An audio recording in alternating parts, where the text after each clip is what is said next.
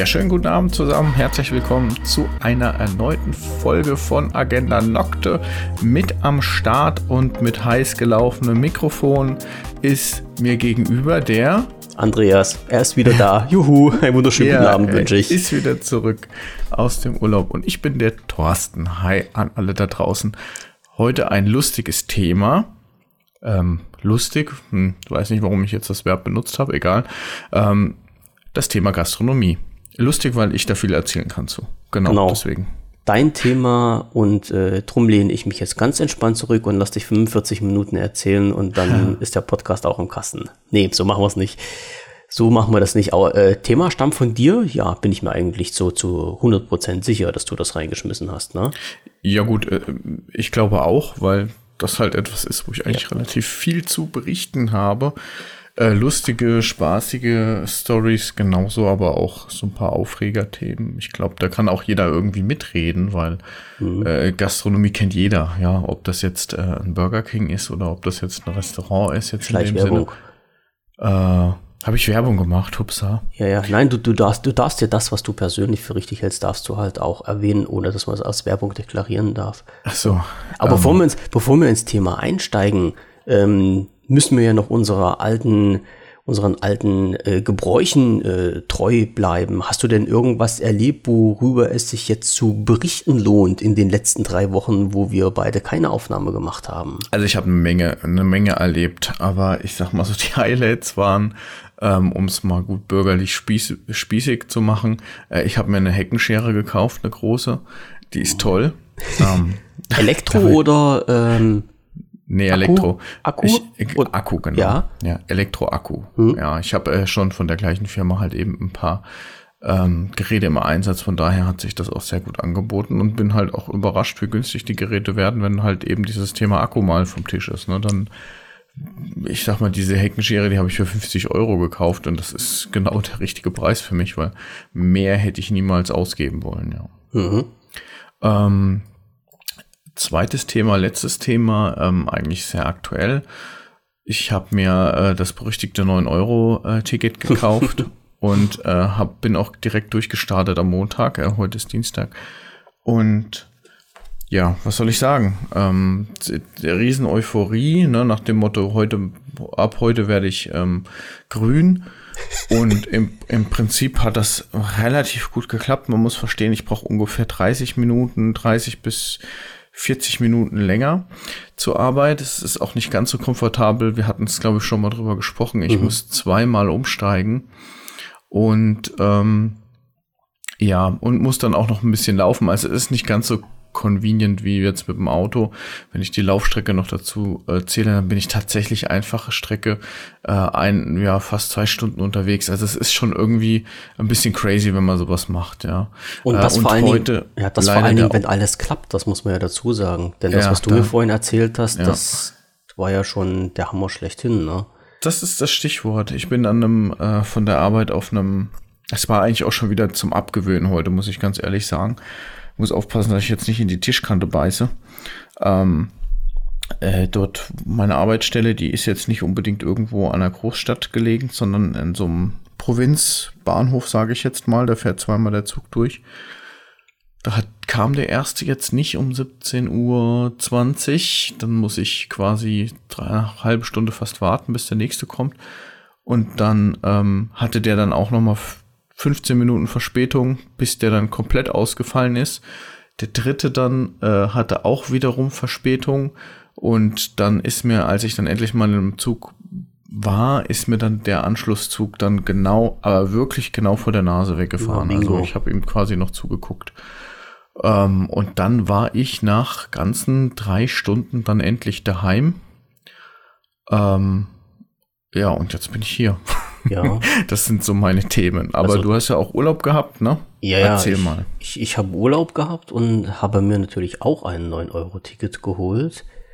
Und äh, das auch ausgenutzt, wobei man jetzt sagen muss, ähm, wir hatten relativ großes Glück. Also dieses äh, kleine Örtchen, in dem wir da Urlaub machen, schon seit längerer Zeit in Kühlungsborn. Ähm, da fährt ein, ein sogenannter Beda-Express, also eine Schmalspur-Dampfbahn und diese, ich sag mal, ist eigentlich eine typische Touristenbahn. Ne? Das ist äh, die Molly und normalerweise bezahlst du da für die Strecke, also wenn du von Anfang zum Endbahnhof fährst, äh, pro Person, jetzt lass mich schwindeln, ich glaube 12,50 Euro das einfache Ticket.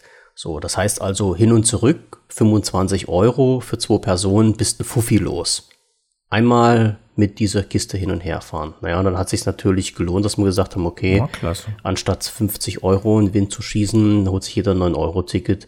Und dann war das halt auch okay. Und dann haben wir das natürlich auch ausgenutzt und sind öfters damit hin und her gefahren.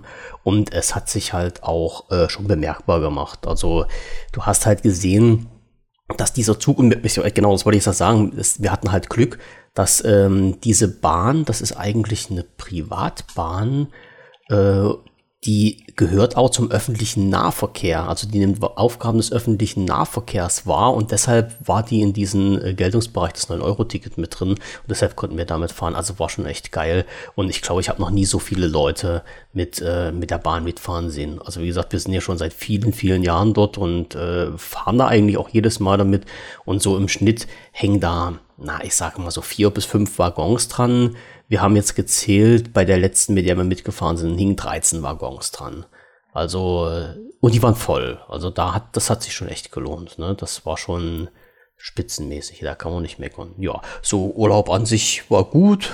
Heile hin, heil zurück. Äh, über Spritkosten reden wir nicht. ähm, ja, das war schon dadurch. Ich stand da an der Tanke dran, wo ich jetzt zurückgefahren bin. Ja, blubbere mir so den Tank voll und guck dann auf die Uhr, 88 Euro. Ja, ich dachte, 88 Euro, der Tank war doch bloß halb leer. Ja, na klar war er bloß halb leer. 44 Liter getankt, 88 Euro bezahlt. Das habe ich früher für eine ganze Tankfüllung bezahlt. Das war schon, Ui. das sieht man erstmal halt, wo es, wo es hingeht. Und da kann ich mir halt schon vorstellen, ähm, wenn du in der Überlegung bist zu sagen, naja, man lässt halt lieber das Auto in der Garage stehen, weil es halt doch ein bisschen kostet und versucht mhm. mit den 9-Euro-Ticket hin und her zu fahren, obwohl das halt durchaus Nerven kosten kann.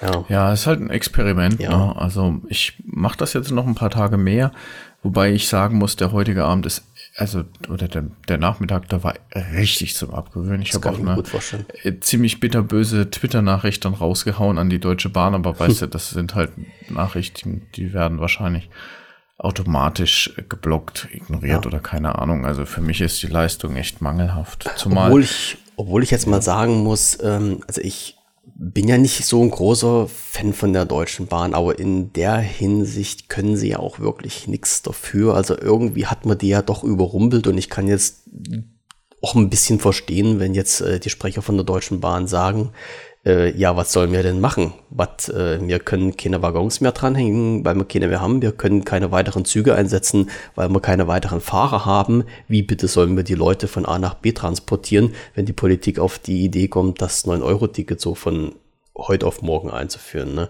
Aber dass dann halt ja. Züge ausfallen, das ist dann schon. Genau, schon dass Züge ausfallen oder dass welche verspätet sind, hat ja nichts mit dem regulären äh, Bahnbetrieb zu tun. Der mhm. sollte ja aufrechterhalten werden. Aber äh, wir können da ja vielleicht auch irgendwie in einem Monat oder so mal das, noch eine Folge raushauen, so zum Thema ähm, Deutsche Bahn. Da können wir mal deinen, deinen Input noch sammeln mhm. und meinen jetzt auch.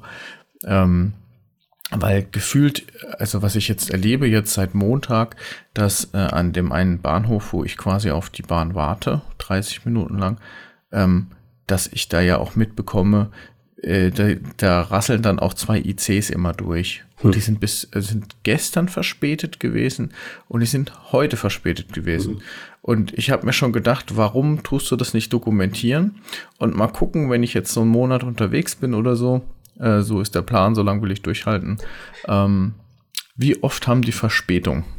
Ja, das ist sehr auffällig gewesen, weil die Leute am Bahnsteig schon, ja, weiß ich nicht, ähm, die, die da standen, die haben dann schon gleich, weißt du, dieses, oh, schon wieder, mm, oh.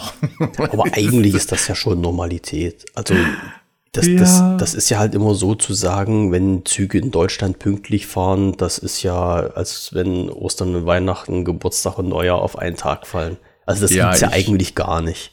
Ich, ja. ich habe eine ne Unterhaltung noch mitgekriegt von dran, wo sich zwei Kollegen scheinbar unterhalten haben und dann hatten sie es natürlich auch von dem Thema Verspätung und so und dann sagt der eine so, ja weißt du, ähm, für die gilt, für die Deutsche Bahn gilt ja alles äh, später, äh, unter zehn Minuten Verspätung gilt ja gar nicht als Verspätung. Richtig.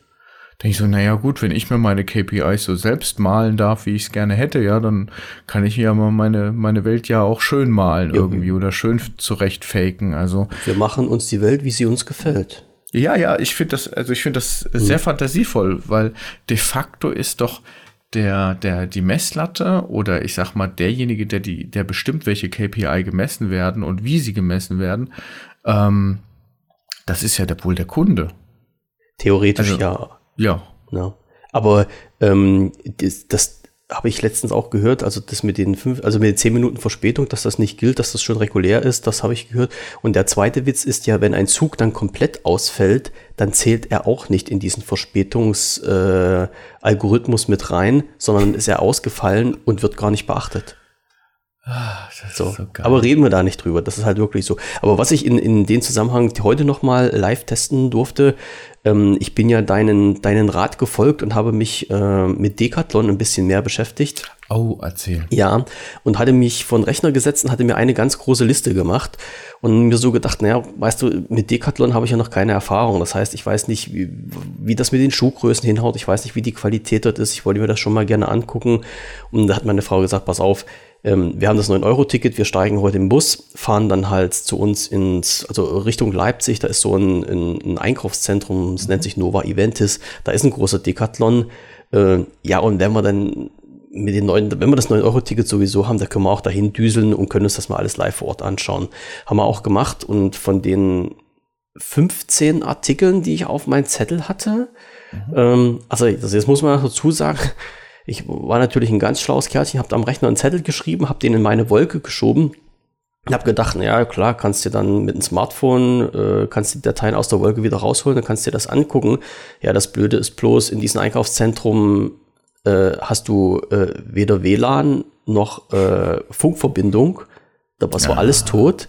Dann habe ich mich versucht, in dieses WLAN von diesem Einkaufszentrum einzuloggen. Äh, das ging mal kurz, dann ist das auch wieder ausgestiegen. Also das war schon ein Abenteuer, da an meine, an mein Einkaufszettelchen ranzukommen. Und wie gesagt, von den 15 Sachen, die ich da drauf hatte, habe ich drei gefunden und danach hat mich das alles so genervt, da habe ich es aufgegeben.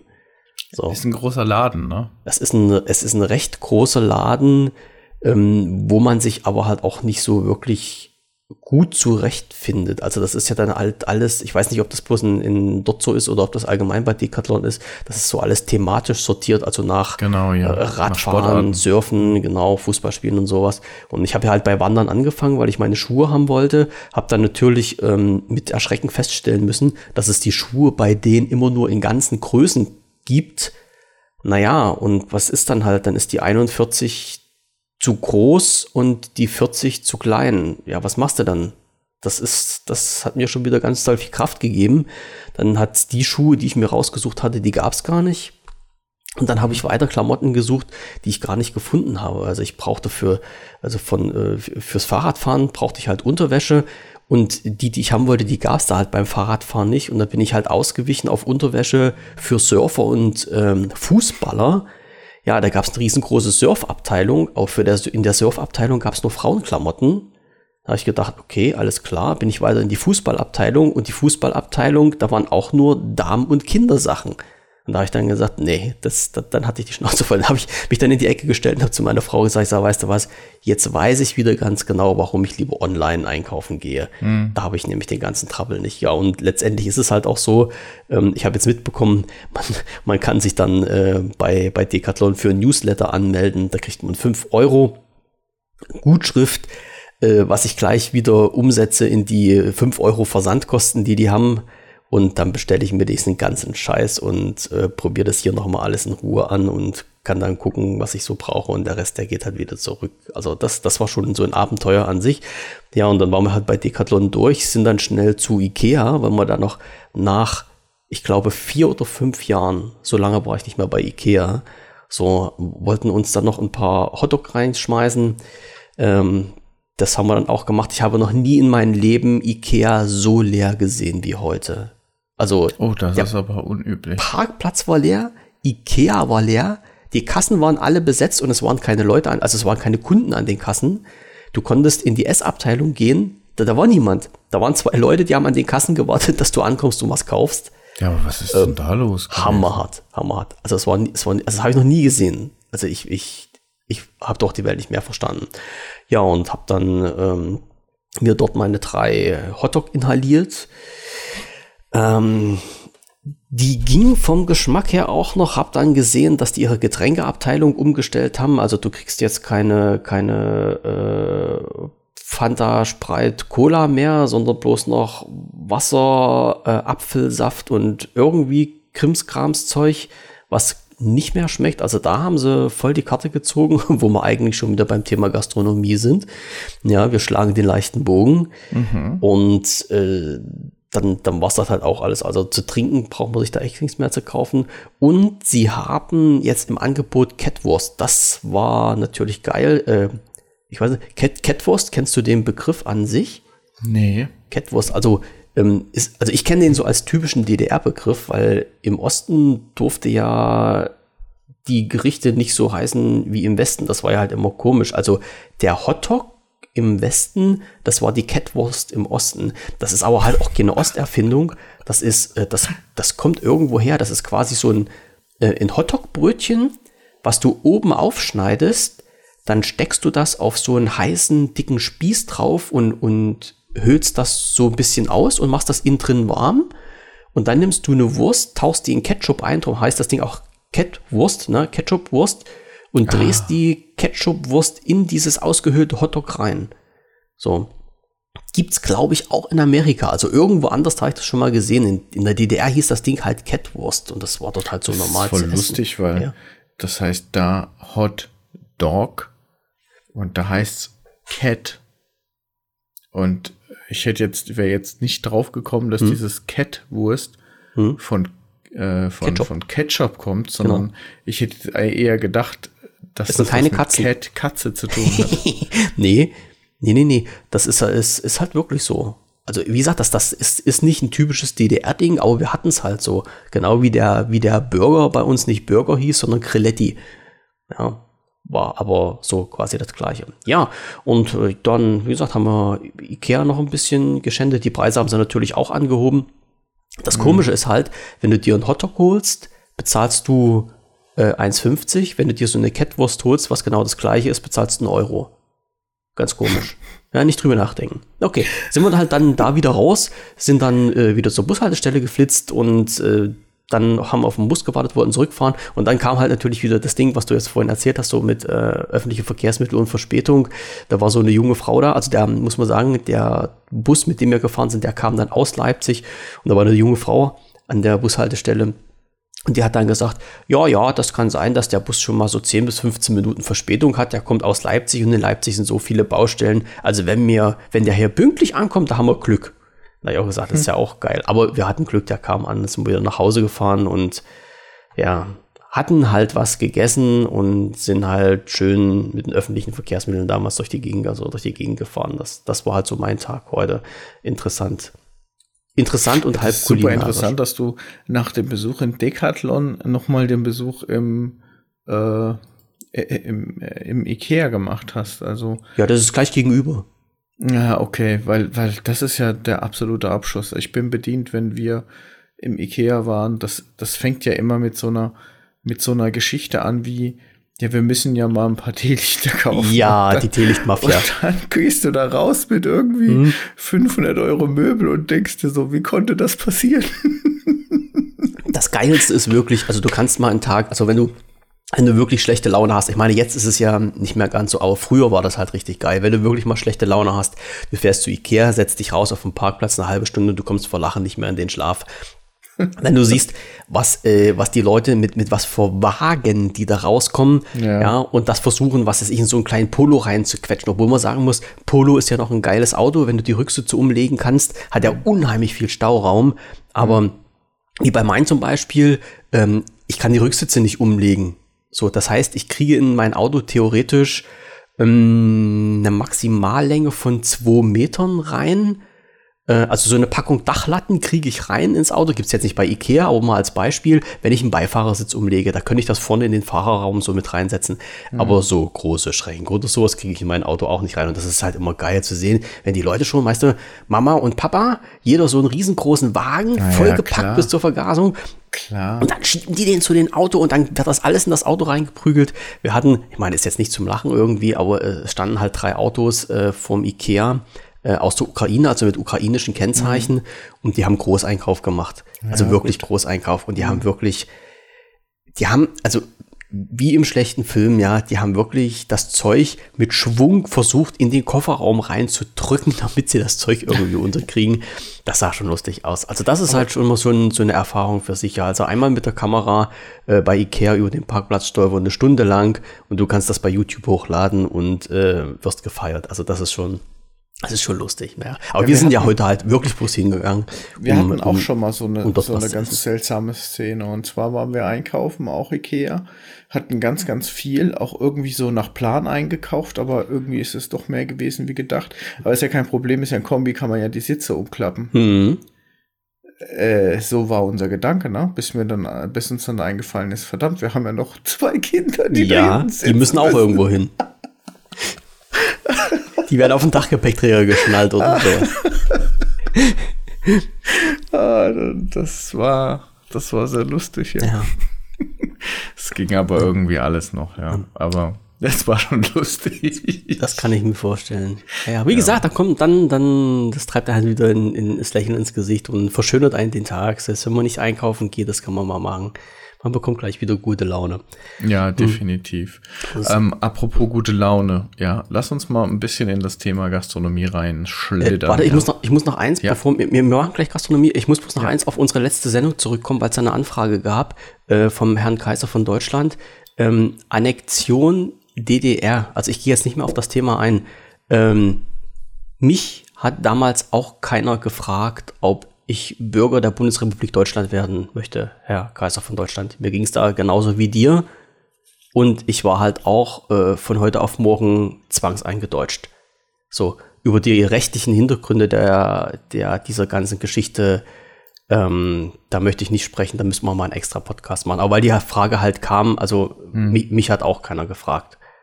Ich weiß nicht, in den alten Bundesländern, da kam das Thema, glaube ich, überhaupt gar nicht auf dass da mal gesprochen wurde über den Beitritt der DDR zur Bundesrepublik Deutschland. Nö. Da hat ja niemand, das war halt so irgendwie. Und Nö, rechtlich ist das wohl eine ganz, ganz große Grauzone. Das ist gar nicht alles so abgelaufen, wie man dachte, dass das halt alles safe ist. Aber da müsste man mal den Herrn Gysi befragen, einen, einen Menschen. Ach du liebe Güte. Ja, ja, einen der, Menschen, der den ich als Menschen ein, sehr der schätze. Gysi ist der witzigste Politiker, den ich ja. wirklich bislang gesehen habe. Ich finde den Gysi super. Ja, also Auch ich, ein Rhetoriker vom Herrn. Ja.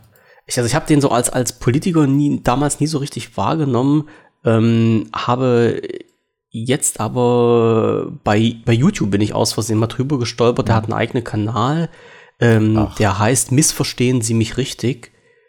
Und äh, sehr, sehr schön gemacht. Also er kann wirklich reden. Das ist wirklich, mhm. und er hat halt auch ein unheimliches Fachwissen und äh, ist politisch immer gut drauf, also sehr, sehr aktuell.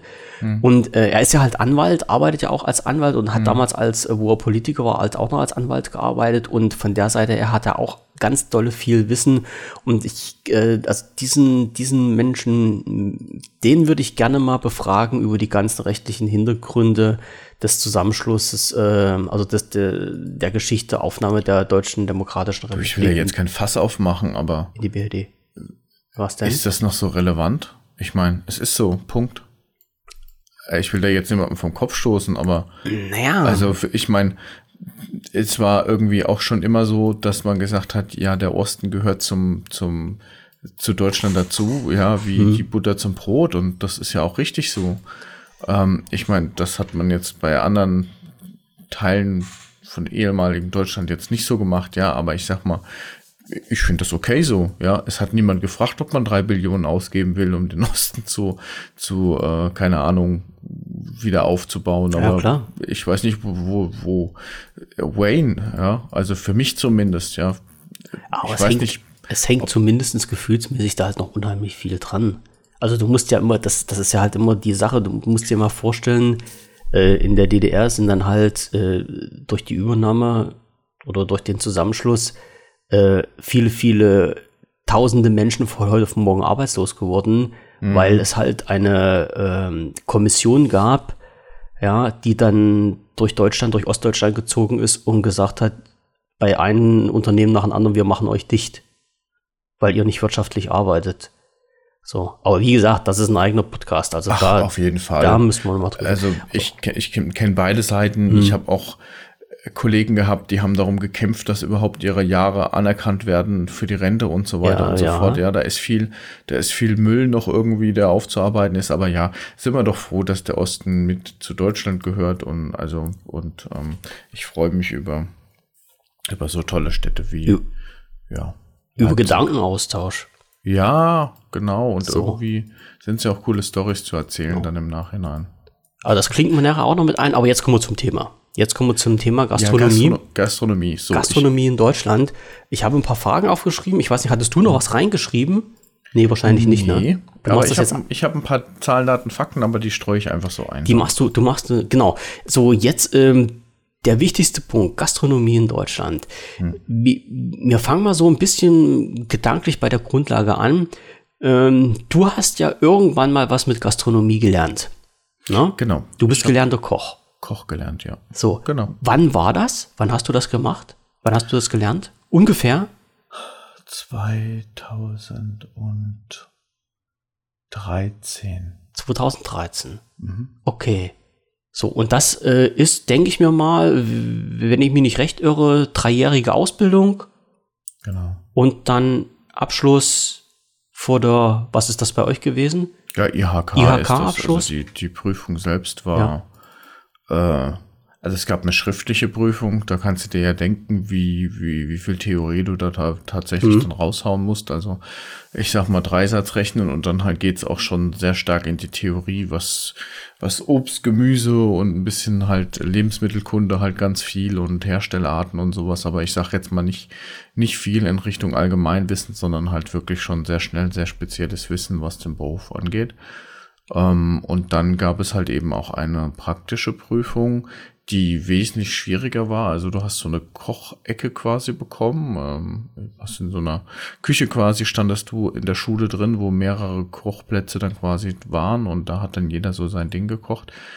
Mm, und da äh, weiß ich noch wie heute, dass ich äh, wirklich etwas sehr, sehr, sehr Einfaches damals äh, äh, gemacht habe, wo ich mich heute jetzt im Grabe umdrehen würde. Aber ähm, ich habe noch in einer sehr gut bürgerlichen Küche ähm, meine oh, Ausbildung gemacht. Du bist mein Freund. Ja, und ähm, mein ja, Lehrmeister, Meister darf man gar nicht sagen, weil eigentlich war er gar kein Meister. Ne? Das ist auch so eine Eigenart. Das habe ich ähm, so eigentlich nirgendwo noch kennengelernt, dass wenn jemand ein eigenes Geschäft hat und eine gewisse Zeit Berufserfahrung nachweisen kann, dann darf er ausbilden. Und tatsächlich war das bei mir der Fall. Der hat das nie wirklich ähm, an die große Glocke ge gehangen, mein, mein Chef. Ähm, aber es ist tatsächlich so, dass äh, er nie irgendwie eine Ausbildung gemacht hat, äh, wo man, wo er gelernt hat, wie man mit Auszubildenden umgeht. Mhm. Und das hat man definitiv ihm angemerkt, ja. Also. Wo, wobei ich jetzt mal einstreuen muss, rein rechtlich gesehen ist es ja halt so, dass du einen, einen ähm, Meisterabschluss haben musst vom Grundsatz her, äh, beziehungsweise wie bei uns nannte sich das dann Ausbildungshöhe 7.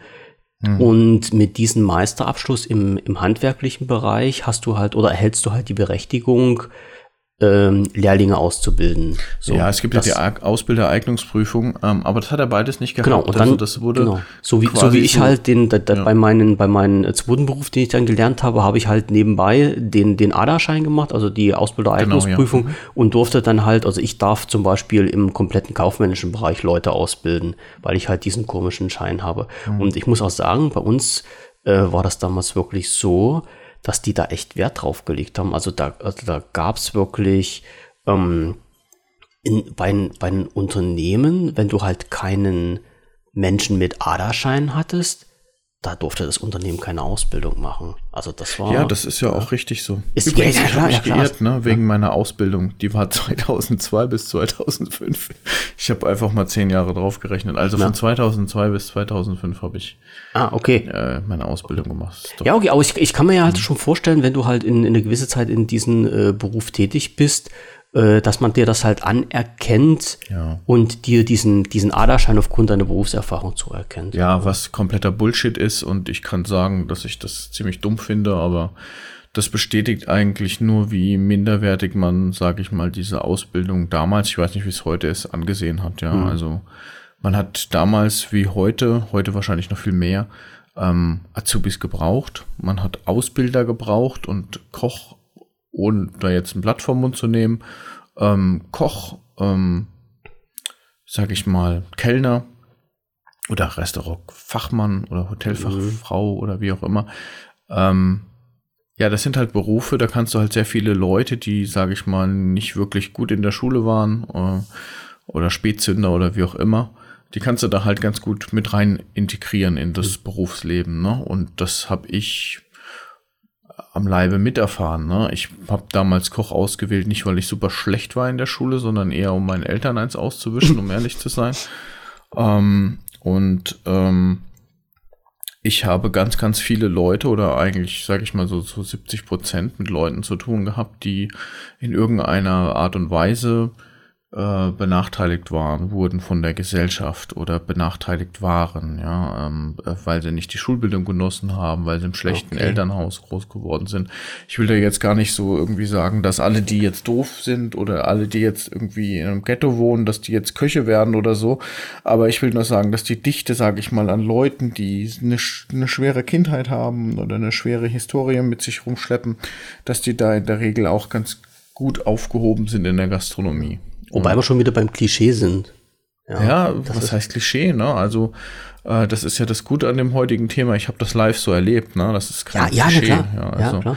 Das ja, aber, aber das stimmt schon, dass wenn jemand sagt, oh, da, da, da arbeiten nur, sage ich mal, Blöde oder so, die sind, es gibt keine dummen Menschen, ja, einmal das vorweg, aber trotzdem sind das Leute, die, ja, die haben weiß ich nicht, die waren einfach so assi, ja, die haben einen Scheiß gegeben auf, Entschuldigung für die Wortwahl, haben auf die Schule und auf ihre Ausbildung und sind dann irgendwann mal ja, im Ghetto von Ludwigshafen dann groß geworden und dann hatte man sich die Frage gestellt, ja, verdammt, wie kriege ich meine Kohle, ne? Und dann ist halt das mit der geringsten Einstiegshürde, sowas wie Koch oder sowas wie Restaurantfachmann, Frau, Frau oder so, das war damals halt eben eine Option, ne? Und dann sind die da hingegangen.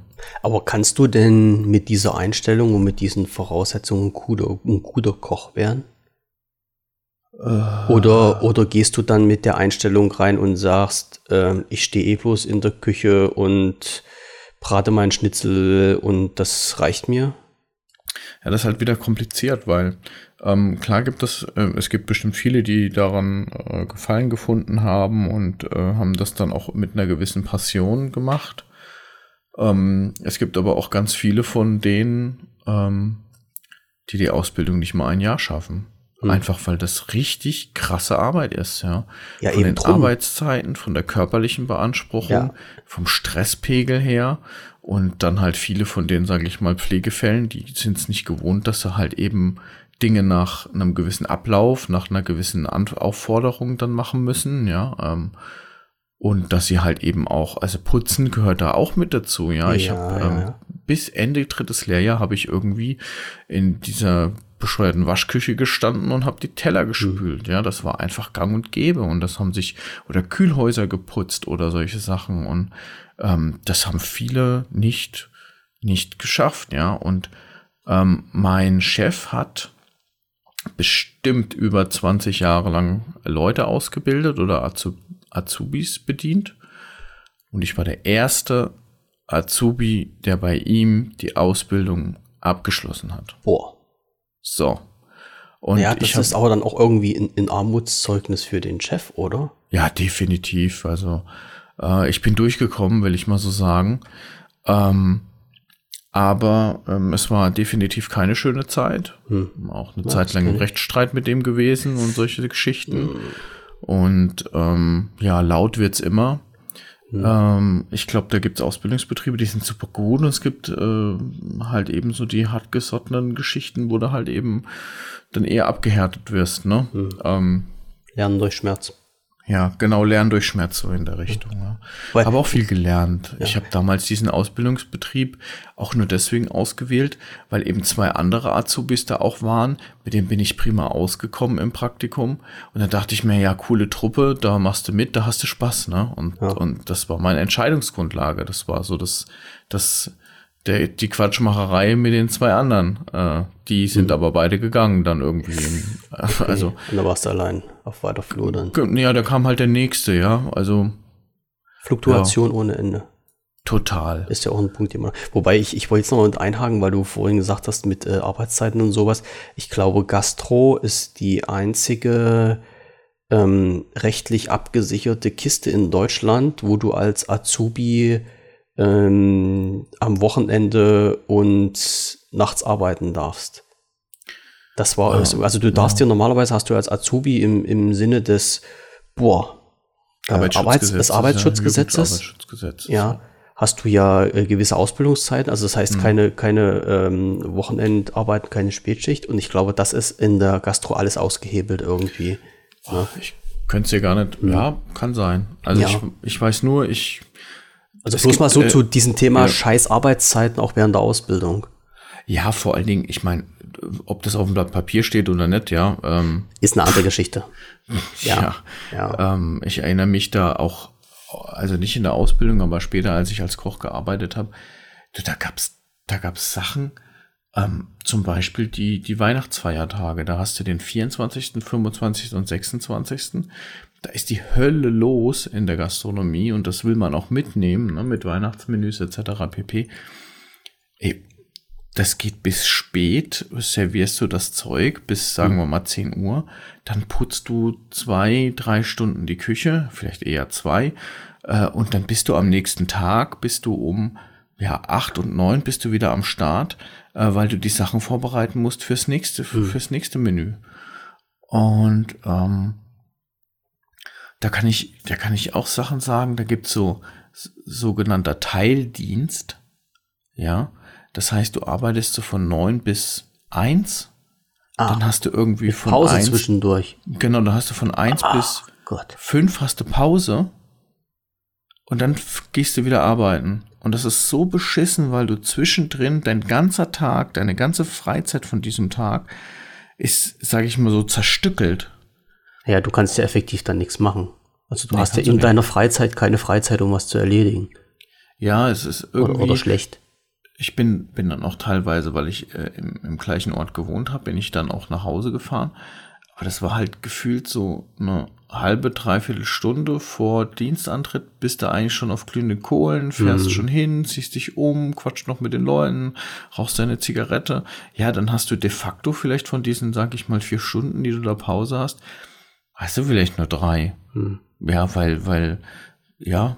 Ja, klar, bist du mit dem Kopf dann immer noch mit dabei. Ja, und das war, das war das Allerschlimmste, dass du mit dem Kopf eigentlich immer so auf der Arbeit warst, ne? Und das ist so, so richtig, ja. Also ich habe nicht viel, viel tolle Sachen erlebt in der Gastronomie, beziehungsweise es, die, die Rahmenbedingungen sind einfach total daneben. Äh, Rahmenbedingungen, wenn wir darüber reden, mal über den Verdienst. Ich habe als ausgelernter Geselle in meinem ersten Jahr, ich meine vielleicht so 940 Euro oder sowas verdient. Ja. Mhm. Und dafür hast du dir dann aber wirklich mal, ja, so eine 50, 60 Stunden Woche ist da halt Standard, ne? Mhm. Da guckt auch keiner und misst irgendwas oder so eine Stempelkarte oder so, wie ich sie jetzt habe, ja. Das gab's da gar nicht du bist einfach gekommen und wenn es losgeht und vor allen Dingen, was ja viel schlimmer ist, du bist gegangen, wenn es fertig war. Wenn's fertig, ja. Ja. Das, das kann ich mir gut vorstellen. Wie, wie war also bei deiner, bei deiner Ausbildung, das, das ist immer so ein Punkt, den, den ich mich schon öfters mal gefragt habe. Ähm, du äh, äh lernst du, also das ist jetzt eine blöde Frage, aber lernst du da wirklich kochen in dem Sinne, dass du sagen kannst, ähm, du könntest jetzt, also ich spinne jetzt mal rum, du könntest jetzt nach drei Jahren dein eigenes Restaurant aufmachen. Erlernst du diese ganzen Fertigkeiten oder ist das eher so das Grundhandwerkszeug, was dir an, an die Hand gegeben wird und nach den drei Jahren fängt, ich sag mal, die richtige Ausbildung an? Hm. Wie, wie, wie, wie würdest du das jetzt so aus deiner Erfahrung beurteilen? Ja, von, von meiner Erfahrung her, nein, nach drei Jahren kannst du keine Gastronomie eröffnen. Aber es gab echt erhebliche Unterschiede in der äh, Ausbildungsqualität. Eine Firma wie die BSF, wenn du da als Koch, sage ich mal, äh, deine Ausbildung gemacht hast, Bombe. Ja, hm. Bombe. Die haben einen festen Lehrplan, die haben äh, Lehrküchen, die, die bereiten das komplette Spektrum zu. Also ich sag mal so, das ist, das ist top. Also ja. so wie es eigentlich sein sollte. Genau, so wie, ja. du, wie du eigentlich denkst, wie ein hm. Auszubildender wirklich ausgebildet wird. Ähm, und dann hast du halt diese ganz kleinen Gastronomen, die ein, zwei Mann-Betriebe, die eigentlich den Azubi nicht brauchen, äh, um, um da jeden Aus, um eine zusätzliche Verstärkung zu bekommen, sondern die haben einen Azubi eigentlich für die Drecksarbeit. Ja, also. Ach so, ich das, das ist der Jahr Praktikant, der Kaffee kochen darf und kopieren gehen, wie bei uns. Ja, so in der mhm. Art, ne? Also du, du kriegst schon, du kriegst schon was mit, ne? Aber im Prinzip machst du diese ganzen Hiwi-Jobs, ne? Mhm. Schälen, putzen. Das wollte ich gerade sagen. Du bist nach drei Jahren perfekter Kartoffelschäler. Ja, genau. Also ich sag mal, Teller waschen und, und so Geschichten und putzen, das habe ich auch da gelernt. Also putzen kann ich ganz toll. auch, auch wie, wie eingetroschen quasi tue ich bei uns in regelmäßigen Abständen, äh, sage ich mal, das Gefrierfach enteisen und ausräumen und den Kühlschrank putzen und so. Das ist bei mir drin. Ja. Ja, und ähm, aber das hätte mich jetzt nicht unbedingt zu jemandem gemacht, der jetzt mal von heute auf morgen irgendwie eine Gastronomie eröffnen könnte, sondern da würde ich sagen, wenn du wirklich gut sein willst, dann brauchst du die Erfahrung, und das ist auch, du hast so ein Grundhandwerk, also wie schneide ich, sage ich mal, sauber und wie, wie turniere ich ähm, äh, Gemüse oder die Gararten so ein bisschen beherrschen und ein Gefühl dafür einfach bekommen, wie, was ist Medium oder wie gehen die verschiedenen Desserts oder äh, ja, in der Schule lernst du auch, wie du Menü schreibst und solche Geschichten. Ähm, und es spielt, das habe ich auch noch in Erinnerung, äh, die französische Küche spielt eine, eine große Rolle auch. Du lunchst äh, auf meinen Zettel, Theo das ist das nächste. ja. Ah, gut, okay, dann kommen Was war die Frage mit. ähm, also, äh, du, äh, das ist jetzt, oh, jetzt, jetzt klappere ich hier mit meinem Mikrofon rum. Ähm, das, wie gesagt, das, das ist halt immer das, was mich halt. Hattest du eigentlich in, äh, vor deiner Ausbildung irgendwas mit, mit, mit Gastro zu tun? Küche, Nö. Kochen? Also hast du zu Hause gekocht? Wusstest du mal Nö. irgendwie? Nö, gar nicht. So. Aber du konntest jetzt nach deinen, nach deinen drei Jahren, also ich meine, ich habe ja auch, also ich, ich habe ja nur nichts mit Gastro zu tun, aber hm. ich kenne noch diese Geschichte halt von zu Hause aus, weil hm. mir das dabei gebracht wurde, ne? Äh, Beinscheiben anbraten und dann äh, kochen mit Wurzelgemüse und Fond ziehen und sowas alles. Mhm. Das habe ich ja auch gelernt. Also das hast du aber dann irgendwie nach den drei Jahren drauf gehabt, oder? Klar, okay. Gut. Wobei ich sagen muss, dass mein, mein Ausbilder schon die diversen Pülverchen benutzt hat. Also, mhm. er weiß ja, der hat seinen Fond gezogen und als er gemerkt hat, naja, so ganz richtig hat er es ja doch nicht gemacht, hat er dann die Pulver gereicht. Alles klar, kam noch ein Löffelchen Macki-Brühe dran und dann war die Sache erledigt. Ja, das ist die, die, also diese Fondor, äh, wie es heißt. Ja. Noch irgendwas anderes von Aber, so Vertreter. Ja. Wobei man halt auch sagen muss, das ist doch eigentlich nur Salz. Das ist doch. Mein Gott, ja, also das Fondor, ja. das ist doch nur ein, boah. Gut, Fondor war damals noch das gute. Fondor. Das hat halt noch das Original Glutamat mit drin gehabt. Ja. Ne?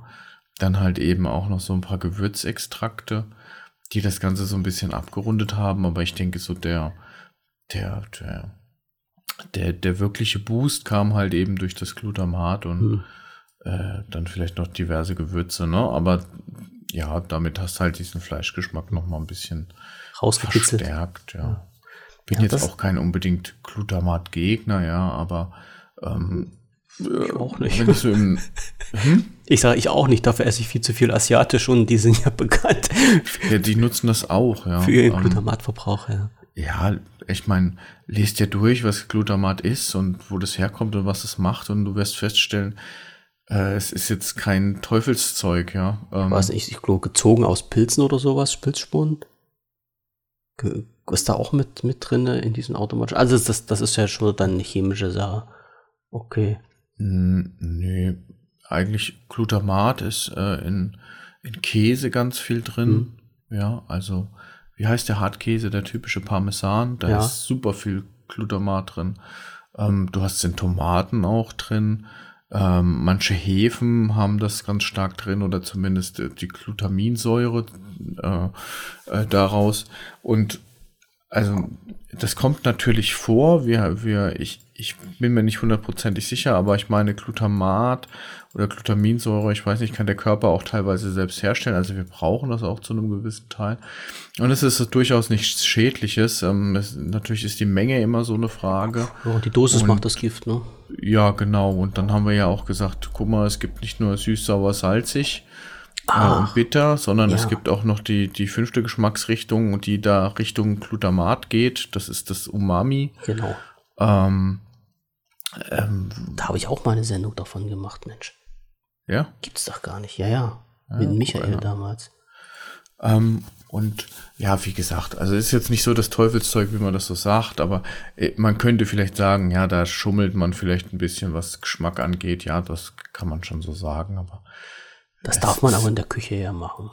So ist es ja, ja. ich meine, ich will es nicht auf gleiche Ebene heben, aber du, ich meine, du salzt ja auch die Dinge. Jo. Ja, da, da, beschwert sich jetzt auch keiner, dass da jetzt irgendwie nachgesalzen wurde. Also ist doch klar, dass man Gewürze benutzt, um den Geschmack irgendwie herauszustellen. Mhm. Naja, ähm, auf jeden Fall ähm, mit, mit der französischen Küche. Die hat halt während der Ausbildung eine große Rolle gespielt in der Schule. Bei meinem Chef wohl eher nicht, also gar nicht. Ähm, ich weiß noch, ähm, es gab eine Sache, das war, oh, mir fällt der französische Begriff nicht ein, aber das war halt so, eine, so ein Blätterteig ummanteltes äh, äh, Lende. Äh, müsste ich jetzt tatsächlich mal googeln, ja. ähm, mit Düchselmasse, also mit äh, Pilzmasse. Ach, Mensch, Mensch, Mensch. Muss ich mal kurz, muss, muss, muss kurz du, googeln. Du googelst jetzt, genau, und, und, sagst, wie das heißt. Aber das, das ist ja halt auch das, was ich halt viel erfahren habe. Wie gesagt, aus meiner Familie sind ja, ich bin ja komischerweise der Einzige, der halt so berufstechnisch ein bisschen aus der Art geschlagen ist, weil der Rest von meiner Familie, der hat sich auch in die, in die Richtung Gastro verkrümelt. Und ähm, äh, ich durfte dann ja halt auch bei meinen, bei meinen äh, Schwesterchen mal bei ihrer Ausbildung mit dabei sein. Ähm, und das, das waren halt auch so, wo sehr viele äh, französische Wortanteile plötzlich mit auf den, auf den Plan mhm. standen. Ja, und wenn, wenn man das jetzt immer so hört, ich, ich lache mich halt immer kaputt, ja, also Schü vom Fü und ähm, so eine ganzen Geschichten, wo ich halt auch sage, Mensch, Leute, sprecht doch mal Deutsch. Aber mhm. irgendwie ist, äh, ist, ist das Kochen sehr, zumindest durch, durch französische Wörter geprägt. Mhm. Es ist zumindest das Gefühl, was ich habe. Ist das, ist das jetzt wirklich so? Ähm, es ist, äh, ah, Rinderfilet Wellington, jetzt habe ja. ich ähm, ja, die ist total nach, also es ist sehr viel geprägt äh, nach der französischen Küche, weil man der auch eigentlich so ein bisschen anrechnet, dass es, dass es die, die höchste Kochkunst ist quasi, die dort betrieben wird und viele der, sag ich mal, klassischen Gerichte, die man so kennt aus den alten Kochbüchern, die sind halt eben aus französischen, ähm, aus den französischen, äh, aus der französischen Ecke, mhm. was, was okay ist, dass man irgendwie sich so ein bisschen, wie soll ich sagen, daran hält, beziehungsweise das als Basis nimmt. Aber ich finde es auch ganz gut, wenn jemand sagt, ja komm, ist mir doch egal, was die in Frankreich gemacht haben damals oder heute. Ähm, ich mache mein eigenes Ding, es muss schmecken. Das ist Deswegen, ja richtig, das ist ja, ja richtig. Aber ich, ich sag mal, wenn du jetzt so durch, durch eine, was ja, eine normale Küche kann ich ja nicht sagen, was ist normal? Also wenn du jetzt wahrscheinlich jetzt nicht durch eine, durch eine Großküche in einen Großkonzern ziehst, aber in, in, in, ein, in ein Restaurant. Also solche Begriffe wie halt Schü oder sowas, das ist dann halt Standard, denke ich mir mal so. Das, das, das fliegt dann öfters mal ja. durch die Luft. Oder ist das jetzt nur in dieser Drei-Sterne-Küche vertreten. Nee, gar nicht, gar nicht. Also Jus, Konsumé, Konsumé Double, das sind alles Sachen, da kann man äh, kann man definitiv was mit anfangen. Ja. ja. Und, und das ist halt auch das, was du in diesen drei Jahren auch gelernt hast. Ja, das kriegst du schon mit. Okay. Also auch so, aber gar nicht so von meinem Ausbilder her, das muss ich ganz ehrlich sagen, ja. Also der hat noch nie, noch nie zu mir gesagt, Thorsten, schneid mal das Gemüse, äh, äh, keine Ahnung, äh, mir, genau, hol mir mal mehr, mehr Pois, ja, was dieses typische ähm, Gemüse ist für eine Suppe, das nennt sich Mirepoix ähm, oder. Ist das das, ähm, was man jetzt zusammengebunden in den Supermärkten halt immer kriegt? Nee, nee. Mirepoix ist, ähm, ist, ist quasi dieses ganze Wurzelgemüse, Karotten, ja, Sellerie, ja, genau. Sellerie, äh, Petersilie. Ja, und das kriegst du immer so als Bündel bei uns in, in, den, in den Supermärkten. Ja. Ja. Oh, und dann gibt es noch so, so Also die Grundlage so quasi. Ja. ja. Ja, genau, das ist dieses Mirepoix. Oder ähm, was ganz wichtig war, war dieser Aus, äh, Ausdruck, äh, mach mal dein Mise en place. ähm, das heißt, äh, deine Ordnung am Arbeitsplatz heißt das sozusagen. Mhm. Also Mise en place war so ein bisschen, du hast ja verschiedene Posten in der Küche und je nachdem, welchen Posten du dann einnimmst, hast du so so Vorbereitungen für das à la carte, schon wieder so ein französisches mhm. äh, Begriff, für dein normales Tagesgeschäft. Ne? Und dann richtest du das in diesen ähm, Behältern quasi, was du so brauchst, so zum Beispiel geschnittene Zwiebeln oder deine Soße oder deinen Suppenansatz oder sowas, dass du den hast. Ähm, ja, also mit den französischen Begriffen, das ist einem gar nicht so klar, aber jetzt, wo ich so davon erzähle, gibt es doch schon viele Bezeichnungen, ja, also auch Schnitttechniken wie äh, Paisien oder Turni ein, ein ähm, Gemüseturnieren oder sowas. Das ist schon alles irgendwie aus der französischen Küche und da merkst du halt, das ist die Basis von diesen ganzen. Das ist wahrscheinlich jetzt für dich, weil du in der Materie drin steckst, äh, sicherlich äh, nicht, nicht mehr so ähm, ungewöhnlich sage ich mal. Also ich, ich gehe mal davon aus, wenn, wenn sich jetzt ein, ein Nichtkoch in die Küche stellt, ähm, dass der einen völlig anderen Eindruck hat von den ganzen Gesprächen dort und, und was da abläuft, als wenn du halt ein Koch bist. Weil für dich ist das halt die Ausdrucksweise normal, ne, wenn du in der Küche bist. Also du denkst ja nicht darüber nach, wenn dir jemand so einen französischen Begriff um die Ohren knallt, wo halt ein, ein anderer Mensch, der mit nichts zu tun hat, erstmal ins Grübeln kommen würde. Ne? Ähm, ja, das stimmt. Ich, ich bin mir auch gar nicht so sicher, ob das noch in der jetzigen Kochzeit, ob das so eine große Rolle noch spielt. Ja, das wäre jetzt total, die nächste Frage gewesen. Ja. Hast du mal so, so mitbekommen, wie das jetzt abläuft? Null. Nichts. Überhaupt nicht. Hm. Ich bin mittlerweile so weit weg von dem ganzen Thema. Ähm, ich habe auch irgendwie so einen kleinen Schaden genommen. Also ich koche daheim ja auch am Wochenende, eigentlich nur. Dann, sobald ich eigentlich daheim bin, äh, dann äh, sagt meine Frau, nee, du machst. Aber für mich, äh, ja, ich, eigentlich mache ich es ja gerne, aber es hat ganz, ganz wenig noch mit dem zu tun, was ich damals gemacht habe. Hm.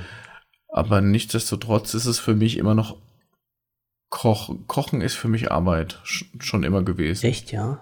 Ja. Ah, da, da geht es bei uns in die ganz andere Richtung. Bist du mehr so der, der, der, der Koch, Kochen zur Entspannungstyp? Ja, hundertprozentig. Also ich, ich könnte halt auch nie in der Großküche arbeiten, äh, wo, wo Kochen Arbeit ist, weil das mir viel zu viel Stress ist, viel zu viel Hektik. Ich weiß, dass das alles so sein muss, ne? Und ich, ich weiß, dass dann, äh, ja, äh, so wie den Drill, den ich damals bei meinen Jungs gemacht habe, so hast du halt den, den, den Ordnung und ähm, das, das, den ganzen Verfahrensablauf, Verfahrensablauf in der Küche, weil das muss ja dann halt auch wirklich alles auf Punkt sein. Mhm. So, und äh, ja, muss ich dir ja nichts erzählen, wenn du halt dann 30 Vorspeisen bringen musst und die müssen halt zeitgleich raus, dann brennt die Luft schon, ja. Das ist nichts für mich, das kann ich nicht machen. Also wenn ich zu Hause koche, also ich bin ja halt auch derjenige, der bei uns kocht, dann ist das halt schön alles in, in Ruhe und gemächlich und ja, äh, frei nach Alfred Biolek, Küchenwein muss sein. Ne? Und dann geht das halt auch so. Und dann halt auch so ein bisschen mit rum experimentieren. Also das Kochbuch brauche ich jetzt nicht zwingend und versucht man halt mal so ein bisschen was abzuändern und dann, dann mal was Neues zu kreieren. Jetzt halt auch nichts nichts kulinarisches, also da bin ich, äh, nun habe ich nun kein goldenes Händchen dafür, mhm. aber so, wenn ich was mache, dann mache ich es halt schon gerne, also wenn kein Druck dahinter ist. Was ist so dein All-Time-Favorite? Also ich, äh, am liebsten mache ich noch Schnitzel. Also ja. richt, richtige, richtige Schnitzel. Also nicht, nicht so diese 1,90 aus dem Aldi eingefroren, sondern halt ja. richtig äh, dann ordentlich. Mit leckerer Panade und vom, Butter vom, gebraten. Ja, vom Fleischer. Ordn, ordn, erstmal ordentliches Fleisch holen, was hier gar nicht so einfach ist. Ne? Also auch mhm. nicht, nicht aus dem Supermarkt das Fleisch holen. Ähm, sondern halt vom, vom Fleischer, wenn man es kriegt, dass man halt auch von, vernünftiges Fleisch hat, also kein, kein zusammengepapptes Wasserzeug, sondern halt ordentliches Fleisch. Und dann halt auch äh, ein bisschen äh, was, was Vernünftiges dann zusammen machen. Ich muss jetzt bloß mal gucken, warte mal, ich habe, ähm, was ich halt auch durch, durch, durch, durch dummen Zufall jetzt halt wieder äh, beim Fleischer zum Beispiel für, für meine Schnitzel nehme ich Schweinelachs. Mhm. Ist ja ist eigentlich nicht so das typische Schnitzelfleisch, aber ich hatte mal irgendwann, ich war halt beim Fleischer und habe mit der Frau dort gesprochen, also mit der Bedienung da. Fleischerei-Fachverkäufer nennt sich das ja heutzutage wahrscheinlich. Mhm. Und die sagte dann, ja, nehmen Sie mal Schweinelachs und machen das mal. Das ist halt nicht schlecht. Und seitdem bin ich auch da hängen geblieben. Ne? Also das ist schon, ist schon ganz okay. Ja, und dann ja, halt auch so. Chef Bitte? Hat immer Schweinelachse genommen, ja. Ja. So. Und dann halt auch so Richtung äh, indisch oder asiatisch dann mal was machen. Das ist, das ist halt auch wie gesagt, rumexperimentieren. Das ist halt gerne mit, mit, also gerade was so, so indisch und, und asiatisch ist halt mit vielen Gewürzen rumexperimentieren. Mhm. Das macht ja halt immer Spaß. Und ja, meistens, meistens oder öfters kommt halt auch ab und zu was raus, was man essen kann und dann ist halt alles in Ordnung. Ja. Ich habe auch schon gut Essen weggeschmissen, was du gar nicht genießen konntest. Aber es ist nun mal so, ne? Nur durch Probieren kommt man halt mal irgendwie dahin. Ne? Ja, total. Du, ich habe auch schon Sachen gemacht, wo ich dachte, oh, schmeckt richtig geil, jetzt geht's ab. Und dann äh, fällt mir ein, ach, das könntest du noch reinmachen. Mhm. Äh, meistens ist es irgendwie so Sahne oder irgendwas anderes, wo dann anfängt zu flocken und dann sieht so dieses tolle Essen dann auf einmal aus wie so hingekotzt. Ja, das, das Aussehen kriege ich sowieso nicht hin, aber schmecken muss es halt. Ah. Also da, da kann man immer ein bisschen was zaubern. Aber das ist, das ist jetzt nichts, also du hast jetzt so jetzt nicht für dich den Anspruch, dass du sagst, äh, wenn ich dann halt zu Hause koche, dann ähm, lasse ich halt auch einen Koch raushängen. Also du machst das wirklich jetzt bloß, Essen muss auf den Tisch. Oder? Ah, ja, also ich koche schon äh, etwas äh, abwechslungsreicher und vielleicht auch etwas ausgefall, ausgefallener oder sagen wir mal aufwendiger, wie das jetzt vielleicht meine Frau machen würde. Mhm. Ähm, aber jetzt, dass ich sage, hier, ich tue jetzt irgendwie äh, jetzt äh, so ein Sterneding da raushängen, mh, mm, ist, nee, so nicht, nee. Aber also es ist halt hab, für dich, es ist für dich Arbeit. Ja, ist für mich Arbeit, aber ich habe zum Beispiel, wenn wir Gäste bekommen äh, und äh, ich koche etwas, dann haue ich dann auch schon mal ein bisschen tiefer äh, ah. das Zeug raus. Aber ja. äh, weißt du, wenn wir zu viert sitzen, also zwei Kids und meine Frau noch und dann ich, weißt du, meine Kinder, die essen es ja prinzipiell sowieso nicht. Ja. so, den, den brauchst du ja den ganzen Tag entweder nur trockenen Reis oder Nudeln mit Butter. Also mehr ist ja nicht. Da kriege ich ja schon einen Föhn, wenn ich mich dann eine Stunde lang dahin stelle und brutzel dann was zusammen. Und das ist dann abwechslungsreich und bunt und irgendwie auch gesund. Und dann, mhm. dann, weißt du, dann können wir können wir dann Nudeln haben, Papa? dann kriege ich schon, dann, dann denke ich mir schon, ach, für wen mache ich das eigentlich alles hier? Aber so, so Nudeln, Nudeln mit Tomatensauce oder sowas, das ist da eigentlich das typische Kinderessen so. Also null Soße aktuell. Es ist echt, echt krass. Hm. Ähm, ja, ich meine, es ist halt einfach für die Frau. Wir versuchen die Kinder jetzt auch nicht irgendwie mit Druckbetankung damit nee, Gemüse zu versorgen. Nix. Das hat null Sinn. Das bringt nichts, ne. Die kommen schon drauf. Nee. Ich habe früher ja, genau. nie Tomaten gegessen.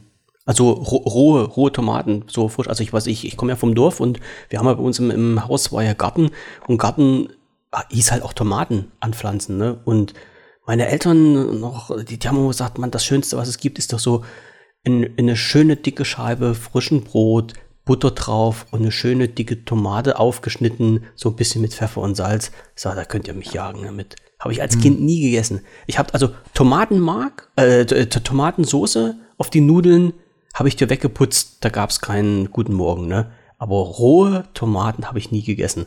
Hat sich dann irgendwann mal geändert, jetzt ist es eins von meinen Lieblingsessen. Kommt irgendwann. Ne? Ja, cool. Also ich kann Tomate teilweise nicht mehr sehen, weil irgendwie jede Soße ist irgendwie immer mit Tomate als Basis. Ja. Hm. Das nervt so ein bisschen für mich. Ich bin so Tomaten übersättigt. Was aber nicht bedeutet, dass ich eine richtig schöne, leckere Tomate nicht zu schätzen weiß. Nur das, was du kaufen kannst, ist nicht die Tomate, die, die lecker ist. Ja, Drum also, muss ich den Kram selber an. Ja, genau. Also wir hm. haben jetzt auch drei Tomaten eingepflanzt und ich bin sehr gespannt und ich freue mich vor allen Dingen drauf, ähm, weil diese Tomaten einfach eine andere Welt sind. Mhm. Und das ist bei den Bananen so, das ist bei äh, irgendwie gefühlt bei Erdbeeren so oder ja. bei Blaubeeren so, weil irgendwie die, die Dinger, die sind, weiß ich nicht, wo die fertig gewachsen sind, aber wahrscheinlich im LKW, ja. Und das, das Ja, roh gepflückt und dann in, in, äh, in der Reifekiste rein und dann war's das. Ne? Ist ja meistens so. Ja.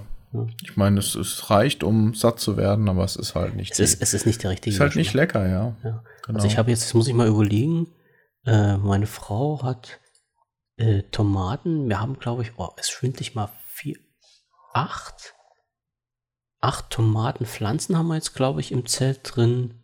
Vier unterschiedliche Sorten. Da bin ich mal gespannt, was da überlebt und ja. was wir uns da diesmal reinziehen. Oh. Das wird aber sicherlich auch was. Und das, das schmeckt, das ist halt, das ist ein völlig anderer Geschmack. Ja, das ist nun mal so. Da, da kommt nichts, da kommt dieses, dieses Treibhauszeug da, kommt da nicht mit. Kannst du sagen, was du willst. Darum kann ich es halt auch nicht so richtig verstehen, wenn sich halt jemand im Winter Erdbeeren kauft. Ja, die sind groß, die sind rot, aber schmeckt nach nichts. Ja, ja deswegen, also ich finde es momentan ganz angenehm, dass auch Sachen mal nicht, im Re äh, nicht verfügbar mhm. sind. Ähm, weil als ich jetzt vor den leeren äh, Ölregalen stand, hm. habe ich mir hm. auch gedacht, vielleicht müssen wir einfach mal wieder lernen, dass es saisonal Dinge gibt und dann halt wieder nicht. Und momentan gibt's ja, oder was momentan gibt's eben nicht, aber normalerweise ähm, ist alles immer verfügbar. Und das ist doch total krank. Das ist doch so das gar nicht. Das ist schon komisch, ja. ja. Also ich habe mir vorhin Gurken gekauft, ich habe vorhin einen Gurkensalat gemacht. Das war wieder mal eine Gurke mit Geschmack, obwohl sie halt außen, außen Discounter war. Das ging. Mhm. Aber weil du gesagt, gesagt hast, Öl, äh, da hat es mich vorhin halt auch weggelettert. Dann ist es war wirklich die, die Flasche normales Sonnenblumenöl lag jetzt bei 5 Euro. Mhm. So der Liter. Da habe ich auch gedacht, schön, alles klar. Passt soweit. Ja, das ist. Aber steigende Preise, da können wir ja nachher nochmal drüber sprechen.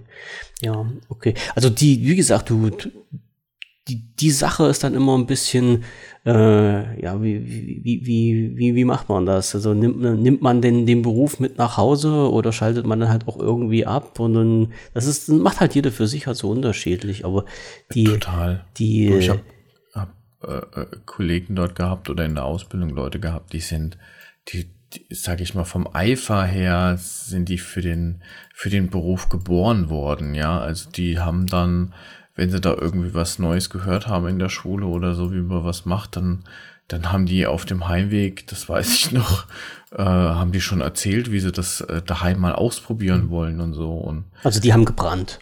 Ja, die haben total gebrannt. Also da waren auch echt ein paar Leute dabei, die, die, ja, die wurden gut aufgefangen, die haben da Spaß gehabt äh, an der ganzen Sache. Und ich glaube, das hat ganz, ganz, ganz viel auch mit dem Ausbilder zu tun und ähm, beziehungsweise wo du das Ganze machst. Das mhm. kannst du aber als, ja, wie soll ich sagen, das kannst du gar nicht so erkennen äh, als Laie. Also wenn du als äh, 14-Jähriger da irgendwie oder 15-Jähriger dir deinen Ausbildungsplatz suchen sollst, du hast da kein Auge für. Wie gesagt, ich habe mir das ausgesucht nach den Leuten, die da hm, waren. Ja? ja, mir haben die, die Kollegen dort gefallen, habe gesagt, ja, das ist ein cooler Betrieb. Ne? Aber, Was ja auch nicht schlecht ist, so vom Grundsatz ja, her zumindest. Ja, aber ich meine, da, da letztendlich lernt halt nicht so viel. Ne? Hm.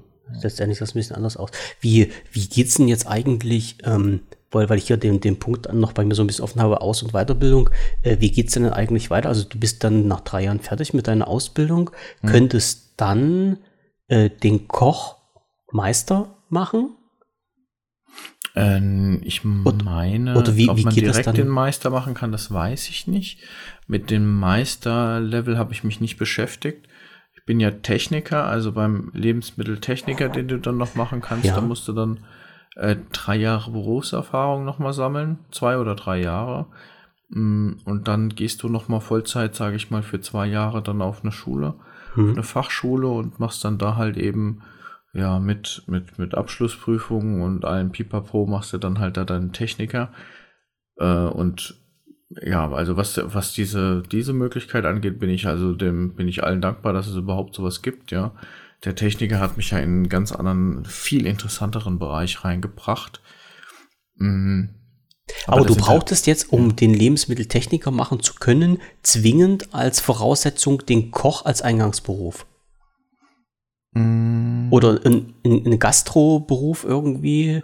Ich müsste jetzt nachgucken, ja. Also Weil ich ich- glaube, ich, ich meine mal, dass du äh, damals gab es, das meine ich auch schon, diese Fachkraft für Lebensmitteltechnik.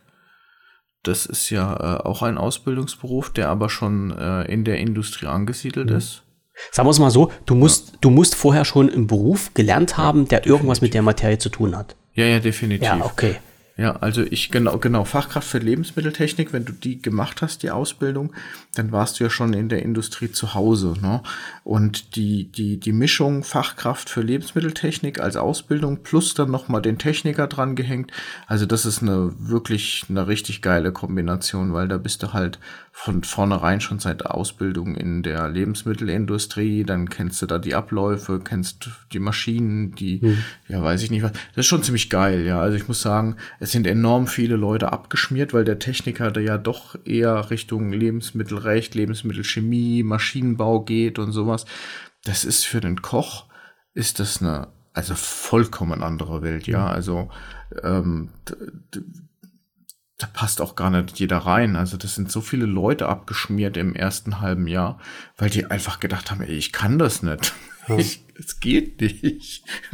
Und ich habe das auch verstanden. Das war das wie so ein, ist ein ganz anderes Themenfeld auf einmal. Ne? Du kommst dann von dieser Küche und von diesem ja Schnitzel links rechts drehen, also Ja. salopp gesagt, ne? kommst du dann auf einmal in eine Chemie rein, wo du dann erklären willst, wie dann irgendwie eine Redox- oder Maillard-Reaktion funktioniert und äh, wie man BWL-seitig, äh, sag ich mal, eine Kostenkalkulation aufstellt für eine Mitarbeiterdichte, äh, die du dann für eine Linie dann irgendwie das- abdecken sollst. Das ist ja immer noch der, der, der ganz andere äh, ja, äh, Gang dann, was ich, was ja auch mit dazu gehört Das, das ist ja das, was wir vorhin jetzt gar nicht angesprochen haben. Theoretisch hast du sicherlich in deiner Ausbildung als Koch auch Kalkulation mitgehabt, oder? Lebensmittelkalkulation, Preiskalkulation? ja, aber super, super grob. Ja, okay. Und ja, okay, es war auch mit dabei. Also das heißt, es ist ja nicht nur dieser, dieser Teil, du stehst in der Küche ähm, und lernst, dass eine Möhre rot ist oder orange, sondern du hast halt auch so in, in, in, in Teil mit dabei in der Theorie, was halt so vom betriebswirtschaftlichen ein bisschen geprägt ist. Äh, Ja, wobei irgendwie scheine ich das so ein bisschen vergessen zu haben. Ich Das ist nicht schlimm. Sagen. Also ich, ähm, ich, also ich weiß. Dafür mache ich an das meine- mit Liebe. Äh, Nee, ich, nee, ganz ehrlich, wenn ich, an- wenn ich an meine, an meine äh, Ausbildungszeit denke und auch an die Schulzeit, ohne Witz, ich könnte schwören, ich hätte nie Mathe gemacht dort. Also so kommt's mir vor. Und dann, Aber wenn du auf dein ja, Berufsschulzeugnis schaust, steht da plötzlich Mathe als Unterrichtsfach drauf. Ja, müsste ich jetzt tatsächlich mal Bin ich mir aber sicher. Sehr wahrscheinlich ist da Mathe drin, klar. Ja, na klar. Also, aber das sind halt die Fächer, da war ich gerade nicht da oder so. Aber Aber, wenn äh, ich kenne noch den goldenen Grundsatz, ne? Das war irgendwie so Multiplikator 4 oder 4,2, irgendwie Mhm. so, dass du den, den EK-Preis quasi nimmst und dann mal 4,2 machst, sowas in dem Dreh. Und dann hast du quasi deinen dein, dein Preis für die Menükarte sozusagen. Ja, naja, du kannst ja dann mit Vorwärts- und Rückwärtsrechnung für die Preisgestaltung machen. Ja, das, das den ganzen Kram, den haben wir auch alles durch. Ja. Aber du bist du, als Lebensmitteltechniker bist du ja, ach, ich, das hatten wir, glaube ich, schon mal drüber gesprochen. Äh, Sebastian Lege, hatte, ich- hatte ich da mit dir mal drüber gesprochen? Ach so, das war der, der YouTube-Mensch, der da äh, Unter anderem, der auch im, vermeintlich alles aufdeckt. im, im, ja, und der ist ja halt auch Lebensmitteltechniker. Und der macht halt, das ist ja das, was mich halt so fasziniert, wo der, wo der dann halt sagt, äh, er nimmt jetzt ein Produkt und mm, macht dann halt seinen großen Chemiebaukasten auf und äh, macht das aus dem Hut, baut der das halt nach, halt ohne, ohne Anleitung. Und das ist ja, weil du vorhin gerade gesagt hast, mit, äh, mit diesen ganzen, äh, mit dieser ganzen Chemie, die dahinter steckt, die du ja wahrscheinlich lernen musstest äh, als Lebensmitteltechniker. Das ist ja schon, also wo du halt weißt, welche Zusatzstoffe welche Auswirkungen haben und was mhm. man, was man alles nehmen muss, um gewisse, was weiß ich, um, um einen gewissen Geschmack zu erreichen, um eine gewisse Stabilität zu erreichen, um ein Produkt glänzen lassen zu können, um, mhm. was weiß ich, aufgehen, aufgehen lassen oder so die ganzen Geschichten. Mhm. Also das, das ist das wahrscheinlich, was der Lebensmitteltechniker, also was du jetzt auch kannst, ne? Ja, also es ist jetzt so vom so, Grundsatz her. Dem, äh, ja, genau, okay. Das, ein Stück weit muss ich das ja auch beherrschen. Ich meine, ähm, es ist jetzt nicht so, dass irgendjemand darauf wartet, dass er jetzt äh, mit dem Chemiebaukasten da jetzt irgendwie äh, ein Lebensmittel rumfuschen kann. Das ist es ja nicht. Aber es ist zum Beispiel bei mir, wenn wir Anlagen in Betrieb nehmen und wir machen da ein neues Produkt und du merkst, ja verdammt nochmal, ähm, so läuft das nicht richtig übers Band oder nicht richtig über die Walzen, über, durch die Walzwerke oder sowas. Das, äh, da brauchen wir noch dieses und jenes und dann kann man sich überlegen, ob man das technologisch auch lösen kann. Ja, ähm, der Punkt ist, und das ist vielleicht auch so eine landläufige Meinung, so nach dem Motto, ja gut, dann machst du da ein bisschen Pülverchen rein und dann läuft das wieder. Eigentlich will das keiner von Natur aus, weil diese ganzen Zusatzstoffe, die kosten Geld. ja. Mhm. Ähm, das heißt, natürlich kannst du einen Teig weicher und geschmeidiger machen, ja ähm, wenn du ein Enzym mit reinnimmst, etc. pp. Ähm, auf der anderen Seite ist das Enzym dann äh, eine der teuersten Komponenten, die du da drin hast, auch wenn sie nur in ganz wirklich homöopathischen Mengen da drin sind, ja. Ähm, aber du löst halt auch nicht unbedingt alle Probleme. Also kurzer Abriss.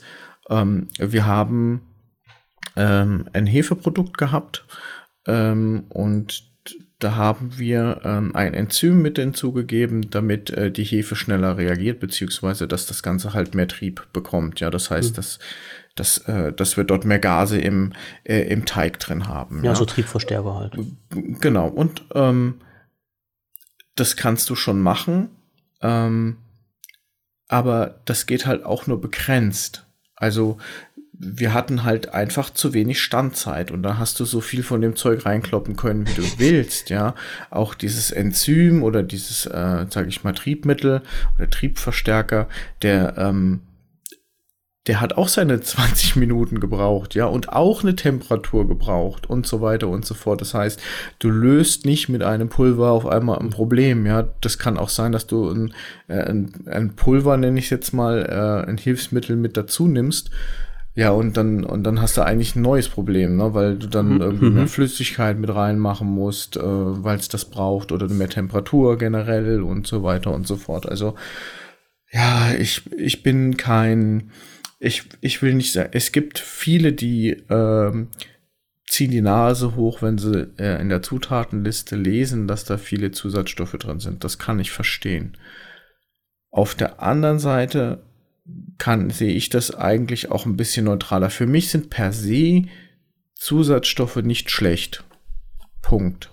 Ja, ja vor allen Dingen, du musst ja immer sehen, äh, was wird von einem Produkt heutzutage erwartet. Das, das ist ja halt immer das, äh, was ich sage. Das muss ja mal in, in, den, in den Köpfen von den Menschen sein. Also, ähm, wie, wie kann es sein, dass du in, in in, in Fleisch, also was weiß ich, hast ein, ein Schnitzelfleisch, äh, ja, wie kann das halt eine Woche im, in der Truhe liegen äh, und noch genauso aussehen wie vorher, ja, weil es halt mit Schutzgasatmosphäre eingeschweißt ist und sowas. Mhm. Ja, ähm, das glaube ich, muss man sich halt auch so ein bisschen verständlich machen. Ja, das ist, das ist halt, das ist halt nun mal so. Also von nichts kommt nichts. Also, je, also normalerweise müsste ja jedem klar sein, wenn ich ein Stückchen Fleisch habe und das eine Woche liegen lasse, das sieht nicht mehr so rosig aus. Hm. Da, da, passiert schon chemisch ein bisschen was, was nicht immer schlecht sein muss. Ne? Also nicht umsonst hängt ja so Rindfleisch ein bisschen rum und wird hm. mürbe. Aber es, es, wollen halt die Leute nicht haben. Und wenn es die Leute halt so haben wollen, dann ist halt Chemie drin oder frisches Brot. Und hm. ja, das, na klar, das, das sehe ich ja auch so. Hm. Also es gibt so ein paar Sachen, da krieg ich, da kriege ich schon Probleme damit, das sage ich mal, wo ich dann auch, wo ich dann echt schimpfen muss und muss sagen, dass ich fühle mich da verarscht, ja, oder betrogen. Ähm, zum Beispiel, wenn Hefeextrakt in äh, Pulvermischungen drin sind und vorne steht dann drauf ohne Zusatz von Glutamat. So. Ja, weil Hefe ja auch ein Geschmacksverstärker ist. Ja, weil es ist ganz einfach in diesem Hefe, die Hefe, die da gezüchtet ist, und die ist extra in eine Richtung gezüchtet, dass sie viel Glutaminsäure mhm. enthält. Und aus der Glutaminsäure machen wir dann das Glutamat. Mhm. Also das heißt, du hast durch die Hefe, sag ich mal, äh, Trittbrettfahrer äh, Glutamat mm, und dann gibt man halt die Hefe mit hinzu und verarscht damit eigentlich die Leute. Also das ist meine Meinung her. Ich will jetzt da kein kein Ding lostreten, aber für mich ist es eine Frechheit, wenn man vorne drauf schreibt, hier ohne Geschmacksverstärker äh, oder sowas, ja. Und dann ist die Hefe mit drin, dass es die Leute verarscht, ja. Das kann ich auch, also ich von meinem Gewissen, wenn ich die Zutatenliste oder das, das, das Layout von der Verpackung machen würde, ich würde es nicht machen, ohne Bauchweh zu bekommen. Ja. Aber man muss ja auch mal dazu sagen, äh, gerade mit, mit solchen Tricks halt, äh, liegt das ja im rechtlichen Rahmen. Na klar, in Deutschland. Ja, ne? Es ist im rechtlichen Rahmen, aber ähm, es ist moralisch ist das, finde ich das nicht okay. Ja. Mhm. Ähm, gibt noch so ein paar andere Beispiele, aber ja, äh, wo ich sage, ob das alle so wissen, das ganze Fleisch, das wir haben, ähm, oder das, äh, das du so kaufen kannst, auch tiefgefroren, da steht dann oft mit äh, Flüssigwürzung hm. äh, steht da drauf. Also nicht das abgepackte Frischfleisch, sondern das, was du so, so, äh, so TK meistens kaufen kannst, so Fertigschnitzel, Putenschnitzel hm. etc. Steht dann immer mit Flüssigwürzung. Und das bedeutet nichts anderes, als dass man äh, dort vor Ort quasi äh, das gängige Praxis, dass man dem Frischfleisch quasi wie, wie mit Nadeln dann Wasser initiiert. Da ist dann auch noch anderes Zeug drin, ja, also das Salz und so. Mhm. Äh, aber das wird dann quasi da reingepresst. Mit, wie mit so vielen kleinen Spritzen und dann kommt die Flüssigkeit dann in dieses Fleisch. Aufgepumpt? Dieses, dieses, hm? Wird so aufgepumpt? Wird, wird sozusagen vollgemacht mit Wasser. Also vollgemacht mit Wasser ist auch schon wieder zu viel. Wir reden hier vielleicht von, oh Gott, 5%, 10%, keine Ahnung, oder 3%, ich weiß es nicht genau. Ähm, und dann wird es getumbelt äh, das heißt, es kommt dann in so, ein, so, ein, so, ein, so eine Trommel rein und dort wird es dann hin und her und hin und her geschmissen, das Fleisch. Das sorgt dafür, dass dieses, diese Flüssigkeit, die wir reingespritzt haben, dass die dann in die Zellen, in die Muskelzellen des Fleisches dann sich einlagern und de facto tust du damit aus deinen 5 Kilo Fleisch, machst du dann 5,1 äh, Kilo Fleisch, ja. Mhm. Durch Mit eingearbeitetes Wasser. Wasser. Ja. Und mhm das ist für mich auch eigentlich nicht okay, ja, weil wir bitte, äh, du liest auf der Packung mit Flüssiggewürzung mhm. und verdammt nochmal, es hat nichts mit Würzen zu tun, es ist einfach nur eine, eine Umschreibung, ja. Natürlich würde jeder sagen, der das Zeug verkauft wird, sagen, ja, wir würzen damit, ja, aber hey. Naja, Augen also, auf beim Eierkauf. Ja, genau. Mhm. Also wen, das ist moralisch meiner Meinung nach nicht okay. das finde ich dumm. Ja, das muss nicht sein. Warum auch? Aber nur so, und das ist ja dann wieder der Umkehrschluss. Ähm, einerseits, ich, ja klar, einerseits verdienen dann halt die Unternehmen ein bisschen mehr daran. Ne? Drum ist ja halt auch nicht jede Mayonnaise Mayonnaise, sondern Salatcreme, vor allen Dingen mhm. bei den etwas sehr bekannteren Herstellern. Mhm. Ähm, aber dann ist ja halt wieder die Frage, wie, wie kommen denn dann die Preise zustande? Ja, da können wir ja, da können wir ja nachher noch mal, also da können wir jetzt ja halt auch mal ein bisschen mit reinleuchten. Also hm. ähm, ja, in, in, in Kilo Schweinefleisch für 3,99. Wo soll es denn herkommen? Ja, also, ja. Brr, also da schüttelt mich ja auch schon ja. wieder. Da gibt's ja, gibt's, also äh, etwas, äh, was eine Regel ist. Also jetzt eigentlich sind wir weniger in der Gastronomie, sondern wir sind jetzt eher so in dem Lebensmittelbereich gelandet, ja. Ja, gehört ja mit dazu. Ähm, du hast halt bei den bei den Fleischsorten so Form Vorderschinken und solche Geschichten, ähm, auch bei ganz vielen Würsten und sowas. Mh, mm, da hast du halt immer auch Aber vor, vor der Schinken ist doch schon wieder Pressfleisch, oder? Ja, was du, also Pressfleisch würde ich jetzt nicht, ne, aber ja, da wird also was gepresst. Ne? Fleischstückchen ne? hm. zusammengepresst. Genau. Ja. Wobei ähm, dort ist dann ein Enzym mit drin, das nennt sich Transglutaminase. Und diese Transglutaminase, die haben wir auch im Körper, die brauchen wir. Ähm, die ist dafür zuständig, das ist auch, äh, also ein Enzym, das lebt nicht oder so, aber das, äh, das unterstützt den oder die Enzyme unterstützen die Prozesse beziehungsweise beschleunigen sie, aber die sind, sage ich mal, nicht der, der sind nur unterstützende Supporter sozusagen, ja. Ähm, aber diese Transglutaminase hat die Eigenart, die, ähm, die tut quasi ähm, Proteinketten wieder miteinander verbinden. So. Okay, also die klebt das Fleisch zusammen. Exakt. Ja, in, in der Bildzeitung oder was weiß ich wo, da hätte man vielleicht von Fleischkleber oder sowas gesprochen. vielleicht, war das mal, ja. vielleicht war das mal in der Vergangenheit irgendwie so. Ich erinnere mich mal dunkel, dass das auch mal aufgegriffen wurde. Und ähm, der, die, das Enzym, diese Transglutaminase, die musst du eigentlich nicht mehr äh, erwähnen in der Zutatenliste. Ah.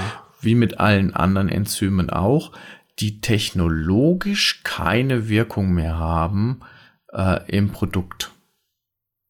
Mhm. Das heißt, ähm, ja, diese Transglutaminase ist ja eigentlich das beste Beispiel. Ähm, ist dieses Fleisch dann zusammengefügt, ja, dann hat das, äh, hat das Enzym quasi keine Wirkung mehr und damit muss das nicht mehr aufgeführt werden. Ja, ja. also nicht, nicht mehr deklarierungspflichtig. Genau. Mhm. Und ähm, was ja an sich nicht schlimm ist, äh, wir haben Transglutaminase auch im, im, Körper, brauchen wir, damit sich unsere Wunden verschließen und so weiter und so fort. Mhm, aber trotzdem ist es so, ähm, du fügst Fleisch zusammen und ähm, ich meine, von der Deklaration ist es so, dass dann halt eben zusammengefügt irgendwie noch da stehen muss. Dann. Mhm.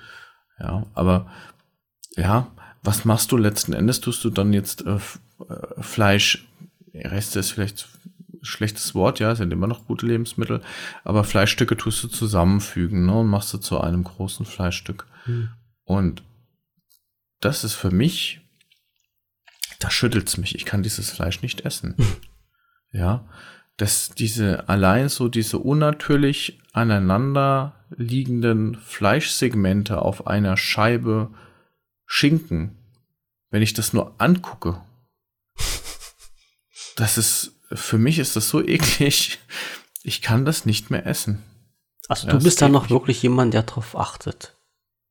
Und der ja, dann halt auch wirklich ja. sagt, nee, nicht mit mir. Ja, ich krieg da auch, ja, ich finde es so eklig einfach nur. Um, ähm, allein die Vorstellung, dass jetzt so zwei verschiedene Fleischarten, die eigentlich gar nicht so zusammengehören, also von der Anordnung her ja. irgendwie so unnatürlich zusammengeklebt wurden. Mh, mm, ja, das ist äh, irgendwie. Ja, das hat nichts mit, mit der, mit der Vorstellung zu tun, dass da irgendjemand einen schönen Schinken da äh, äh, gerade ja, äh, in der Metzgerei runterhängen hat. Richtig, weil es ja halt in dem Sinne kein, kein Schinken ist, wie das, was man sich halt als Schinken vorstellt. Hm. Ja. ja, das ist aber halt auch mal so ein, ähm, so ein die, die Leute, viele Leute wissen es ja gar nicht. Ja, dass das halt so zusammengeballert ist. Ja, als Koch wusste ich das auch nicht so richtig. Also ähm, es gibt ja verschiedene ähm, Arbeitsbereiche in Großküchen. Ähm, in den späteren Küchen, wo ich so gearbeitet habe, so Steigenberger oder halt eben so ein paar höherwertigere Hotels und Restaurants. Ähm, da haben dann so, ich sag mal so drei bis vier Leute haben dann so die Küchencrew gestellt. Du hast einen, äh, der sich ums Fleisch, um die Soßen und so kümmert. Ähm, Ach, ja, gut. Dann hm, fällt mir gerade noch was ein. Da, da, da ja. musst du nochmal die Fachbegriffe nachher raushauen. Mit man die mal mit Achso, das ist der Saucier? Ja. Ähm, dann hast du den, den Gatmaché.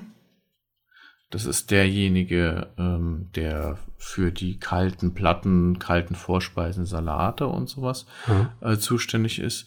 Dann gibt's noch den Entremetier. Der Entremetier, das ist derjenige, der die Gemüsebeilagen, Suppen, also Gemüsesuppen, vegetarisch ähm, macht, Beilagen. Und dann gibt's noch den Patissier. Ähm, das ist der das logische. Nach, Nachtisch. Das ist äh, Dessert. Ja. Ja. Äh, mit dem Saucier, das stimmt nicht. Äh, mir fällt ja. Ähm, der, äh, der Ausdruck fällt mir jetzt gerade nicht ein. Saucier. Ah, egal, mir fällt's nachher noch ein. Ja. Und genau, und also wir hatten, das sind so die, die vier Plätze, die wir äh, in den meisten Hotels, wo ich gearbeitet hatte. Und, und sind, äh, das, sind das Spezialisierung oder kann das, könnte das theoretisch jeder alles? Es ist nee. schon Spezialisierung, oder? Ist schon ein bisschen spezialisiert. Ja, okay. Natürlich kann ein Koch, also jeder kann mit Fleisch umgehen, etc. Ja, ja, ja. Aber irgendwie, mh, ob es jetzt Zufall ist oder nicht, aber irgendwie landest du dann doch wieder immer auf dem gleichen. Ähm, ich habe damals angefangen äh, auf dem Gatmaché, das heißt also diese Platten machen, äh, wie man sie vielleicht vom Traumschiff auch so kennt manchmal, ja, mhm. so, so schön gelegt fürs Buffet, mh, Salate und sowas. Und dieses Spiegel, also bei uns waren das meistens Spiegel, die du dann halt eben belegt hast, das hat mir tierisch Spaß gemacht, weil du kannst da halt unheimlich kreativ werden. Ja, du kannst dann anfangen, dann Sachen zu schnitzen oder du kannst halt irgendwie so wie so Szenenwelten aufbauen auf deinem Spiegel. Ja, das sind ja große Spiegel, die so zwei Meter lang sind und einen Meter mhm. breit und dann kannst du halt das alles so den Aufschnitt so legen, wie du möchtest, oder diese, diese, äh, das Essen, das du eben hast für das kalte Buffet, das kannst du dann so zurechtlegen, wie du willst. Da kannst du, ja, ich habe da auch richtig rumgespielt teilweise. Da wären wir wieder beim Stichwort äh, Zusatzstoffe. Da habe ich nämlich ähm, äh, Gelatine quasi gemacht. Äh, also Wasser quasi, Gelatine und das ist dann fest geworden. Das habe ich dann eingefärbt in verschiedene Farben und habe das dann quasi in Würfel geschnitten und habe das dann teilweise auf diese Spiegel mit draufgelegt, weil die Farben so schön waren und so. Und es gibt diese Regel, dass alles, was halt eben auf dem Buffet ist, auch tatsächlich essbar sein muss. Das mhm. heißt, äh, auch diese blauen Dinger hätte man theoretisch essen können, hätten nicht geschmeckt, aber es wäre jetzt keiner dran gestorben. Aber da ist halt blaue Farbe drin gewesen, ne? Und das wäre ja dann wieder deklarierungspflichtig eigentlich mhm. gewesen. Aber mhm. als Koch hast du eigentlich null Ahnung über dieses Thema Deklarierung. Es gibt ja per Gesetz gibt es ja deklarierungspflichtige, ich sag mal, Allergene, die du kennzeichnen musst. Ähm, da sind die Köche meistens froh, wenn sie das vom Lieferanten, wo du das Pulver herkriegst oder was auch immer, wenn du das schon äh, vorgegeben kriegst, hier, das musst du deklarieren, das musst du deklarieren. Ähm, weil das auch schon wieder schwierig teilweise ist für die Köche überhaupt herauszufinden, was ist denn da jetzt wirklich drin und wie deklariere ich das richtig dann draußen auf dem Buffet und so, das ist gar nicht so einfach. Ja. Und äh, wenn du dann was einkaufst von extern, dann ist halt auch ein Verkaufsargument für den Händler immer gewesen, es ist deklarierungsfrei. Ah, das ist halt okay. immer so ein Ding, ja. Kennzeichnungsfrei. So. Ja. ja. Das ist ja auch eine interessante Sache. Ja, damit, damit beschäftigt man sich ja auch gar nicht so sehr. Das stimmt. Du merkst es bloß spätestens dann, wenn jemand eine Nussallergie hat oder eine Schalentierallergie und der bricht dir zusammen, wenn er was ja. in der Schmute steckt. Ja. ja, das ist dann nicht gut. Nee. Also ich habe äh, tolle Erlebnisse gehabt in der Gastronomie. Also was dieses Miteinander angeht, das ist schon so seine eigene Truppe, so eine eigene Familie. Man sitzt ja dann doch mit diesem Küchenteam mehr zusammen als eigentlich sonst irgendwo. Und äh, die ganzen großen Feste wie Weihnachten, Silvester und so feiert man auch zusammen.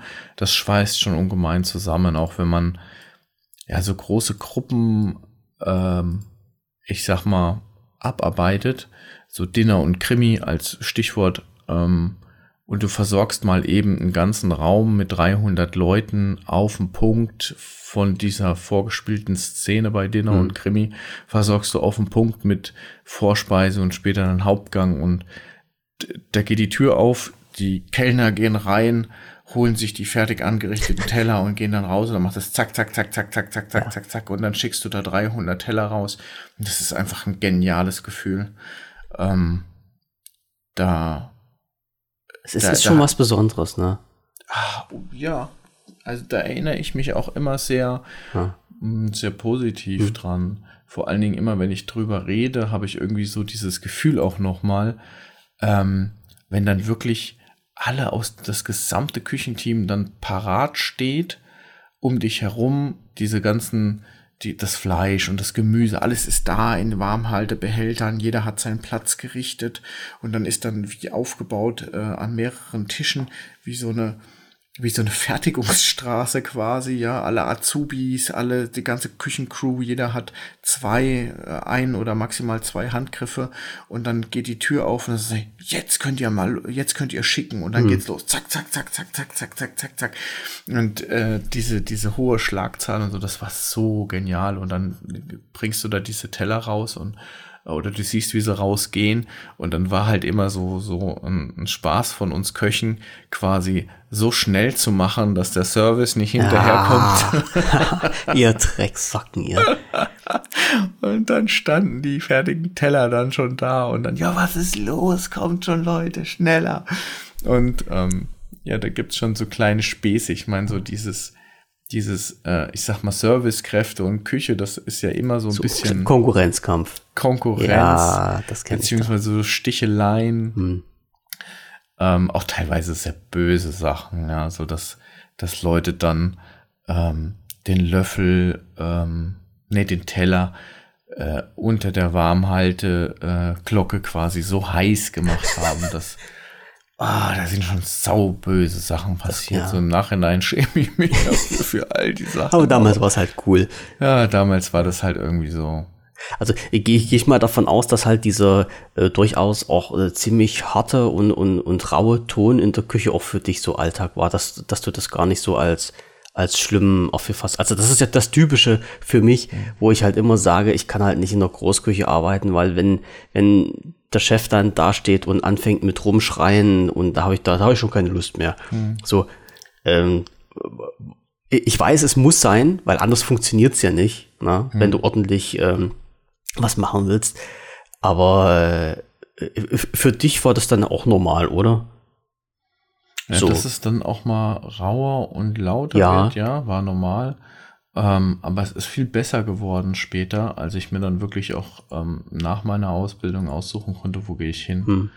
Das war schon ein respektvolleres Miteinander und äh, das hat natürlich ungemein davon profitiert, wenn du mit dem Team irgendwie auch mehr zusammengeschmolzen bist, dann, dann hast du die Leute auch gekannt. Dann ja, dann, man, dann fluppt das ja von alleine. Ja, genau. Ja, das, das spielt sich dann ja so dann ein, dass dann ich sag mal, letztendlich musst du ja nichts mehr sagen, weil jeder seinen Platz hat und jeder weiß, was er machen muss und dann, wenn's Go kommt, dann setzt sich halt dieses, dieses Uhrwerk in Bewegung und dann läuft halt alles von alleine. Ja. ja. Ich denke, in der Ausbildung ist halt eben dieses Gefälle ne, zwischen Chef und Azubi. Also du nix, der arme Wurm da unten und der Chef mhm. halt der Gott irgendwie schlechthin in der Küche. Mhm. Und ich glaube, das verleitet schon alleine so ein bisschen zu, zu so einem ja, generellem Bundeswehr-Anschrei-Ding, ja. Ja. Später hast du natürlich, wenn du dann ausgelernt bist und du hast halt so dein, dein Posten, dein Ding, ähm, dann funktionierst du und dann gibt's eigentlich auch gar nicht so, so die Themen, ja. Ähm, natürlich gibt's auch so klassische Sachen, dass ich mein Gemüse fertig hatte und der Kollege war mit seinem blöden Fleisch dann noch nicht fertig, ja, weil er es einfach vergessen hat, auf die Platte drauf zu machen und solche Geschichten, ne? Und wenn das dann zwei, fünfmal am Tag vorkommt oder so, oder noch andere Sachen sind, ne? Oder ich sag mal, dein Gemüse dann auf einmal von grün auf grau wechselt, mhm. weil einfach der Kollege dann schon wieder geschlafen hat, ja, sind natürlich immer die anderen schuld, das ist, äh, ist logisch. natürlich ist klar so. Ähm, äh, dann gibt es da schon mal ein paar harsche Worte, aber letzten Endes ist das am, am, am Ja, am Ende des Tages muss es wieder stimmen. Ja, ja. und das, das steht und fällt einfach mit dem Küchenchef, ja. Der Küchenchef, der kann ruhig schon mal reinhauen, aber der muss halt gucken, dass er die, die, die Leute dann auch wieder zusammen rauft, ja. Ähm, weil so Sachen dürfen passieren, müssen vielleicht auch passieren, so als Druckventil. Da weiß ich auch, da sind Sachen abgegangen. Also, äh, das, das, ähm, das Schlimmste ist ja, wenn man als Koch sich entscheidet, so als das ein Ventil dann Alkohol oder sowas ist. Ja. ja. Ähm, da gibt's auch ganz einige klägliche äh, Geschichten. Gescheiterte Existenzen dann. Ja, wo dann halt eben der Alkohol oder Drogen oder sowas halt eben eine ganz große Rolle spielen. Am Anfang mag das noch alles so funktionieren und cool sein, aber irgendwann, wenn du die, die Spirituosen zum Kochen dann eher für dich zum Trinken nimmst, dann wird's dann langsam komisch, mhm. ja. Ähm, ja.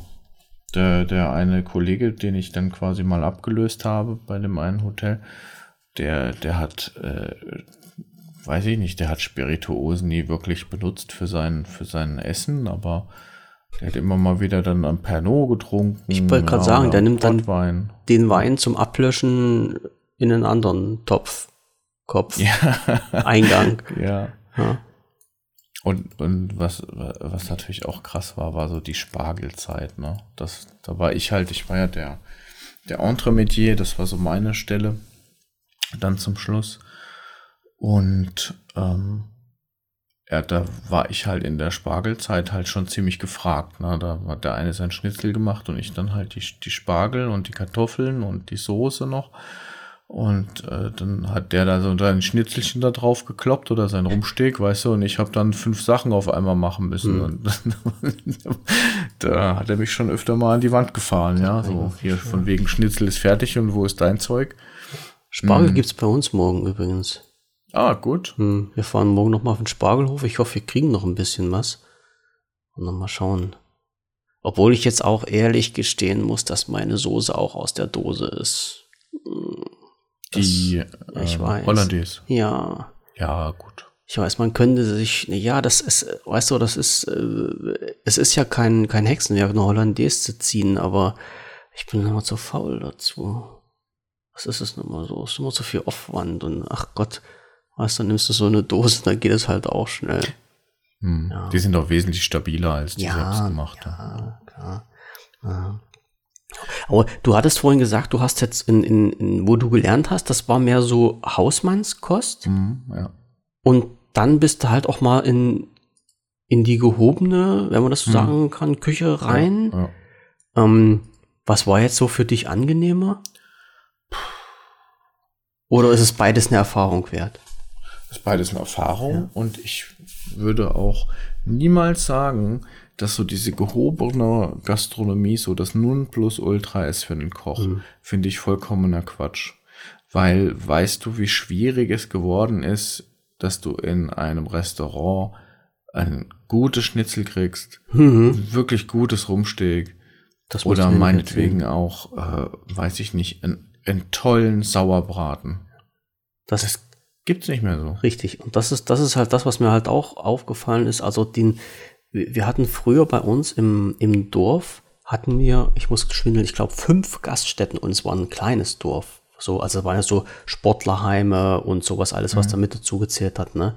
So, die sind alle weg, es gibt bloß noch eins. Und du hast damals auch echt gutes Essen dort bekommen. Und das war ja auch so dieses, diese Hausmannskost, ja. Also, ähm, das, was, was einfach unheimlich lecker geschmeckt hat. Und das vermisse ich halt auch so. Also ich, ich, ich habe auch gesagt, wenn, wenn jetzt jemand, ähm, wenn ich jetzt irgendwo essen gehe und esse dann halt Bratkartoffeln mit Sülze zum Beispiel, esse ich unheimlich gern. So. Mhm. Und wenn mir da jemand halt die Bratkartoffeln auf den Teller knallt, dann dürfen die vor Öl triefen. Das darf da drauf, weil der Speck halt ausgebraten ist und der ist mhm. an den Bratkartoffeln mit dran und das darf das sein und das ist für mich halt Urste Hausmannskost und das, das nehme ich gerne halt mit. Und das, das kriegt man halt auch viel zu selten, vor allen Dingen unter den Aspekt, dass ja viele durchdrehen mit so, ähm, ja, ganz wenig Fett kochen und was weiß mhm. ich, am besten bloß noch alles kurz andünsten und auf Butter ganz verzichten, wobei man ja weiß, wieder Fett, ja, ist ein Geschmacksträger und sowas. Äh, das, das ist das, was mir auch unheimlich viel flöten gegangen ist in letzter Zeit. Und ich habe auch irgendwie das Gefühl, dass dieses, dieses ähm, diese Hausmannskost halt ähm, immer mehr verschwindet von den Speiseplänen. Mhm. So. Also ich krieg's ja gar nicht mehr. Also ich wüsste jetzt überhaupt nicht, wenn ich sage, ich will meine, ich will meine Bratkartoffeln äh, mit Sülze essen, ich wüsste jetzt gar nicht, wo ich hingehen sollte, dass ich das kriege. Eigentlich ist das doch schon schrecklich. Ne? Ja, schon schade. Vor allen Dingen, weil es halt wenn du mal einen gefunden hast, dann ist das nicht gesagt, dass der auch toll ist, ja.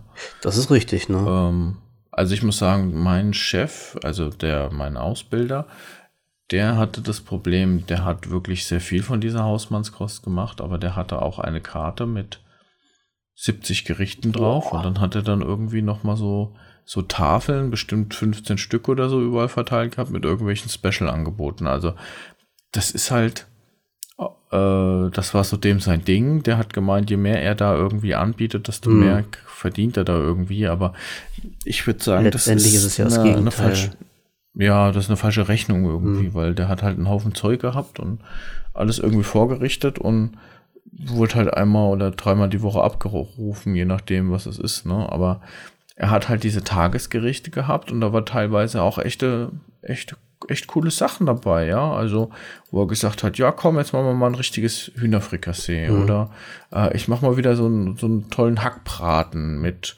äh, Kohlrabi-Gemüse und so. Also wirklich total urig, aber letzten Endes, wo kriegst du das denn noch so? Ja, das, und das, das ist ja, das sind halt wieder die Punkte, was ich so, so vorhin mit meinte, wo äh, äh lernt man das halt auch noch, ein Frikassee zu machen aus einer Karkasse. Also die, den, weißt du, hm. äh, kochen, ja, Fleisch abmachen, Karkasse kochen, um, um halt deinen, um halt deinen Fond zu ziehen und sowas. Ähm, irgendwie kommt mir das halt so vor, als ob, als ob man das nicht mehr lernt. Das ist, das ist jetzt schon fast wie Systemgastronomie, was jetzt alles gemacht wird. Mhm. Also die, drum, drum habe ich ja vorhin gefragt, ob du noch irgendwie so, so Connection hast und weißt, wie das heutzutage abläuft. Also mir kommt, ja, ich weiß, also vielleicht, vielleicht geht das auch irgendwie an mir vorbei, aber die Frage wäre ja wirklich, lernt ein Koch heutzutage noch so richtig kochen? So halt dieses, ja, dieses alte Kochen. Ich weiß nicht, wie ich, mhm. das ist, das lässt sich immer schlecht beschreiben, ne? Aber dieses, dieses Urige dann, wird das heute überhaupt noch unterrichtet? Kann das heute überhaupt noch jemand? Das ist halt ja, Ich glaube, es ist einfach stark abhängig, wo du deine Lehre mhm. machst. Äh, wenn du, da gibt's ja einige, ich nehme jetzt keinen Namen, aber da, da bist du mehr Systemgastronom, als dass ja. du Koch lernst. Also da kriegst du zur, zur Ausbildung kriegst eine Schere äh, geschenkt. Da kannst du Assietten essen kochen, ja. Ja, mhm. Und, ja ich habe bei einem der größten Zulieferer, sage ich mal, für die Hotellerie und Gastronomie gearbeitet, die quasi Speisen von Dessert bis Fleisch bis Suppen äh, für die gemacht hat. Und ich muss immer lachen, wenn ich dann quasi so eins zu eins die Benennung dieses, dieses, dieser Tüte dann quasi auf mhm. der, auf der Speisekarte dann also lese. Du weißt, wo es herkommt. Dann, dann kann ich mir zumindest mal schon denken, wo der eingekauft hat. Ja, wenn, sag ich mal, die, die Suppe wirklich eins zu eins so auch in der Karte drin steht. Gut, ich meine, man muss auch sagen, die Suppen haben ja meistens auch einen Namen, aber ähm, den gleichen. Aber trotzdem, ähm, diese großen Ketten, die, die haben ein, zwei Zulieferer, die versorgen so mit, mit Tütensuppen oder Gerichten, ne? Und die tun die dann aufschneiden und tun sie eigentlich nur noch mal warm machen und mhm. ein bisschen verfeinern, sage ich jetzt mal, oder man nennt es ja dann veredeln. und äh, dann, dann gehen die so raus. Und das ist halt auch, ja, für den Koch ist es ja auch am allerwenigsten Aufwand. Es ist sehr einfach zu kalkulieren. Das ist ja auch, auch eine ganz wichtige Sache. In den großen Hotelketten zählt also für den Küchenchef ein großer Teil der Arbeit dazu, dass du deine Kalkulation irgendwie äh, sauber hältst. Das bedeutet, dass du zwei Tage die Woche halt irgendwie ein ganz, ganz, ganz günstiges Gericht irgendwie draufbringst damit du dann halt wenigstens einmal in der Woche nochmal irgendwie einen draufsetzen kannst, ja, mit einem ordentlichen Stück Fleisch und solche Sachen für dein Buffet. Und das sind alles so Mischrechnungen und ja, klar.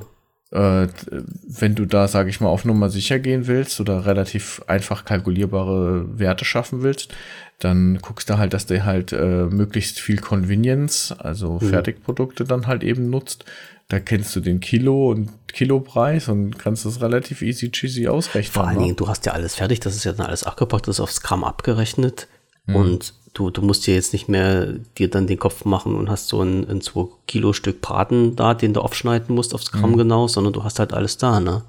Das fällt ja alles ja, dann weg. Ja, also äh, was kurze Anekdote, was man halt gemerkt hat, äh, wenn gegen Ende die Küchenchefs dann äh, gemerkt haben, oh shit, sie kommen mit ihren mit ihren Kosten nicht so ganz hin und das passt nicht so zusammen.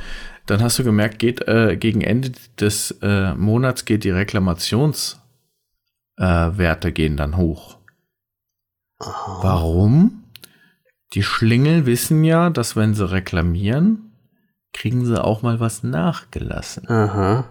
Okay. Und dann kann man quasi noch mal so mit, ich nenne es jetzt mal ein Hintertürchen. Trick, Trick 17, noch mal bei dem einen oder anderen Lieferanten tatsächlich noch mal äh, ein bisschen Kohle sparen. Hm. Ist ja. ja aber auch fies, ne? Ja, klar. Aber so ist es halt. Naja, Und ich meine, die Lieferanten wissen das auch. Hm. Naja, ja. gut, die sind ja auch nicht die Ärmsten der Armen, das muss man ja halt auch mal sehen. Nee, ja. aber das, äh, ja, das, die Produkte, die wir da produziert hatten, ähm, die waren wirklich, wirklich gut. Also da muss ich echt sagen, ähm, da wurde quasi im großen Maßstab gekocht, wie du das in der Küche machen würdest. Und das hat man halt einfach auch geschmeckt. Das waren super leckere Sachen, also keine Frage. Und wenn du das in einem Hotel oder so bestellst, dann, dann machst du nichts verkehrt. Kannst du nicht. Aber die Kochkunst in der Küche bleibt dann natürlich aus, definitiv. Äh, es wird verlagert auf eine andere Küche. In dem Sinn. Ja. ja. Also ich sag mal auch so, so Großküchenessen, das, das ist ja halt äh, auch nicht, nicht das Schlechteste, was es gibt. Also ich äh, will jetzt nun nicht unbedingt an das Essen denken, was es bei uns in der Schulküche gegeben hat. Das hm. war schon manchmal recht komisch. Vor allen Dingen diese komischen Fertigkartoffeln dann, die nicht so richtig, so, also so ein bisschen hart waren und innen drinne gekocht, ne? also außen hart, innen drinne weich. Ne? Aber so Großküchenessen an sich, wenn du einen guten Koch hast, die können da echt schon was Geiles zusammenbasteln. Das, da kann man nicht meckern. Das haben die, das haben die auch beim, beim Bund, muss ich sagen. Also mit dem Koch, der da war, den, den habe ich ja so gute Connection gehabt. Wenn ich sehe, was die da zusammengewürfelt haben mit dem wirklich geringen ähm, Material, was denen zur Verfügung stand, dann Hut ab, alle Achtung. Und sie haben geile Eintöpfe gemacht. Boah, also da konntest du mich ja unter den Ofen vorlocken. Also Eintopf ist ja wirklich, ja, da kriegst du mich ran. Das war, das haben sie echt drauf gehabt. Junge, Junge. Ja, das ist doch, aber das ist doch schön. Das ist ja eigentlich auch, ähm, ich glaube, das zeichnet auch einen Koch aus, dass man ähm, auch aus, aus einfachen Dingen wirklich was Gutes machen kann. Ich, ich glaube fast, dass das mehr Kunst ist, als äh, dass du äh, irgendwie einer standardfranzösischen einer Kochschule da oder Kochrezept nacheiferst sondern dass du aus dem, was du hast, auch tatsächlich was Tolles, Frisches, Leckeres machst. Mhm. Ich glaube, das, das ist meiner Meinung nach die größere Kunst. Ähm, saisonal, frisch, äh, frech, ähm, mit Idee. Ja, weil kochen. du, wenn ja. du, wenn du halt, das ist ja, wenn du die Idee hast, also wenn du dann wirklich weißt, was du mit den Produkten machen kannst, kannst du ja halt aus vielen Sachen mal ein bisschen was zusammenzaubern und bist nicht halt immer auf so einen Fahrplan angewiesen. Das, das ist es halt schon, ja. Das, das, das ist, glaube ich, wirklich Kunst, da gebe ich dir recht. Ne? Obwohl ich sagen muss, weil du gerade vorhin mal gesagt hast, französische Küche. Ich muss jetzt in mein Leidwesen gestehen, das schlechteste Essen, was ich jemals in meinem Leben gegessen habe, das war in Frankreich. So, das war wirklich, äh, mu muss ich allerdings auch noch so einen Bonus mit dazugeben. Das war halt das Essen bei der französischen Armee. Ich weiß jetzt nicht, ob die wesentlich naja, okay. anders kochen, ja. aber das war wirklich das Schlimmste, was ich je in meinem Leben hatte. Das war, boah, nee. Also da habe ich wirklich gesagt, nein, nein, in Frankreich möchte ich jetzt nicht zwingend essen gehen. Nee, das Gut, ich muss aber auch sagen, ja, bei der Bundeswehr hier hat es auch nicht toll geschmeckt, von daher. Ja, wie gesagt, also bei ja. unsere Köche, die waren da halt echt cool drauf. Also die haben da was zurechtgezaubert. Ja, es, es kommt halt auf die Küche drauf an, wie du schon gesagt hast, ne? Das ist, wer sich da ein bisschen Mühe gibt, kann sicherlich schon was ja. machen. Wer halt einfach bloß was zusammenklatscht, klatscht zusammen. Ja. Es ist aber auch eine Vermutung von mir, dass ich glaube, dass dass je nach Waffengattung äh, gibt es da sehr unterschiedliches Essen. Meinst du? Äh, ja, dass die Frontkämpfer sich gar nicht erst an irgendwas Dolles gewöhnen so. sollen, sondern dass die halt eben diesen, diesen Fraß auch schon schön quasi abgehärtet. Ja, ja. Auto kennst du halt so, ne? Ohne Mampf kein Kampf. Ja. Und, äh, Aber da war wirklich nur, nur der durch das Essen sollte nur der Magen voll ja. werden. Ja, das hatte jetzt keine weiteren Ambitionen. Wie die Verpflegung, so die Bewegung. Ich kenne diese alten Sprüche noch. so wie das war. Ja. Ja. Ähm, was ich noch mal anreißen wollte, ist, was glaubst du denn, was äh, so ein Durchschnittsgehalt ist äh, Mitarbeiter Gastronomie im Durchschnitt? Ah, das ist eine schwierige Frage. Also das ist ziemlich beschissen. Mhm. Also ich kann es ich kann's dir nicht sagen. Ich weiß halt aber, dass es echt, echt mies ist. Mhm. So, und wenn du jetzt sagst, du hattest damals 900 Euro bekommen, also ich, ich glaube, so mit, mit 1, 2 sind die wahrscheinlich noch gut dran. Mhm.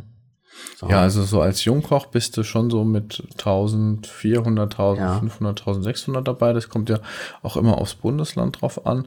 Ich sag mal, über alle Gastronomie in Deutschland, die da arbeiten, hast du einen Durchschnittslohn von ähm, circa 3000 Euro im Monat. Hm, okay. Ähm, und äh, aber da ist halt jetzt alles dabei, vom Küchenchef bis zum einfachen ja, Jungkoch und so.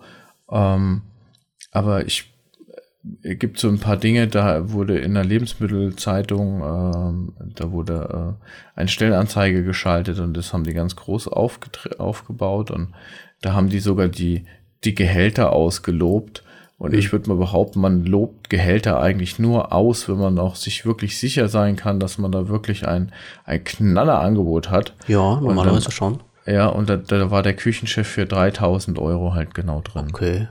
Ja, und dann habe ich mir gedacht, naja, Küchenchef mit Personalerfahrung und, hm. und den Arbeitszeiten und keine Ahnung, hast du nicht gesehen.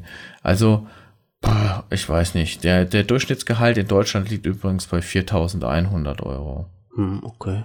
Hm.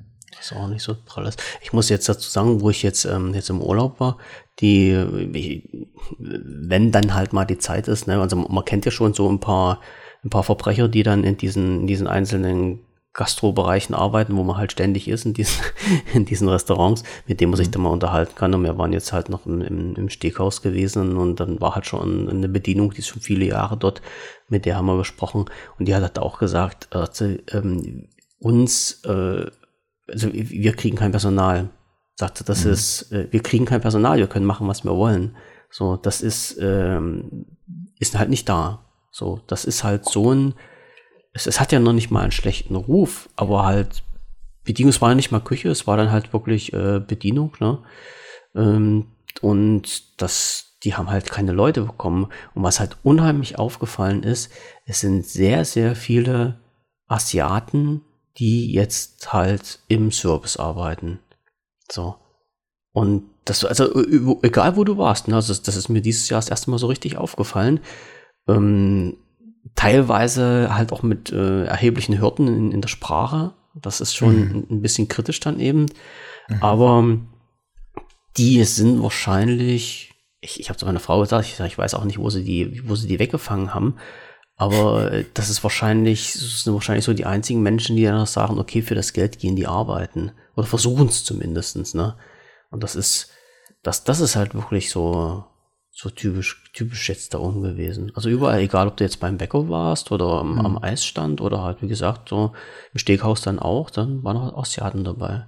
Ja. Ich glaube, das ist wie bei vielen Sachen. Ne? Man wird ganz gerne, man nimmt die, die, die Leistungen gerne in Anspruch, aber ich sag mal, dann tatsächlich auch diesen Beruf, der hinten dran steht, wertzuschätzen. Also nicht nur vom Gehalt, sondern auch so vom, vom Äußeren her, von der Anerkennung etc. pp.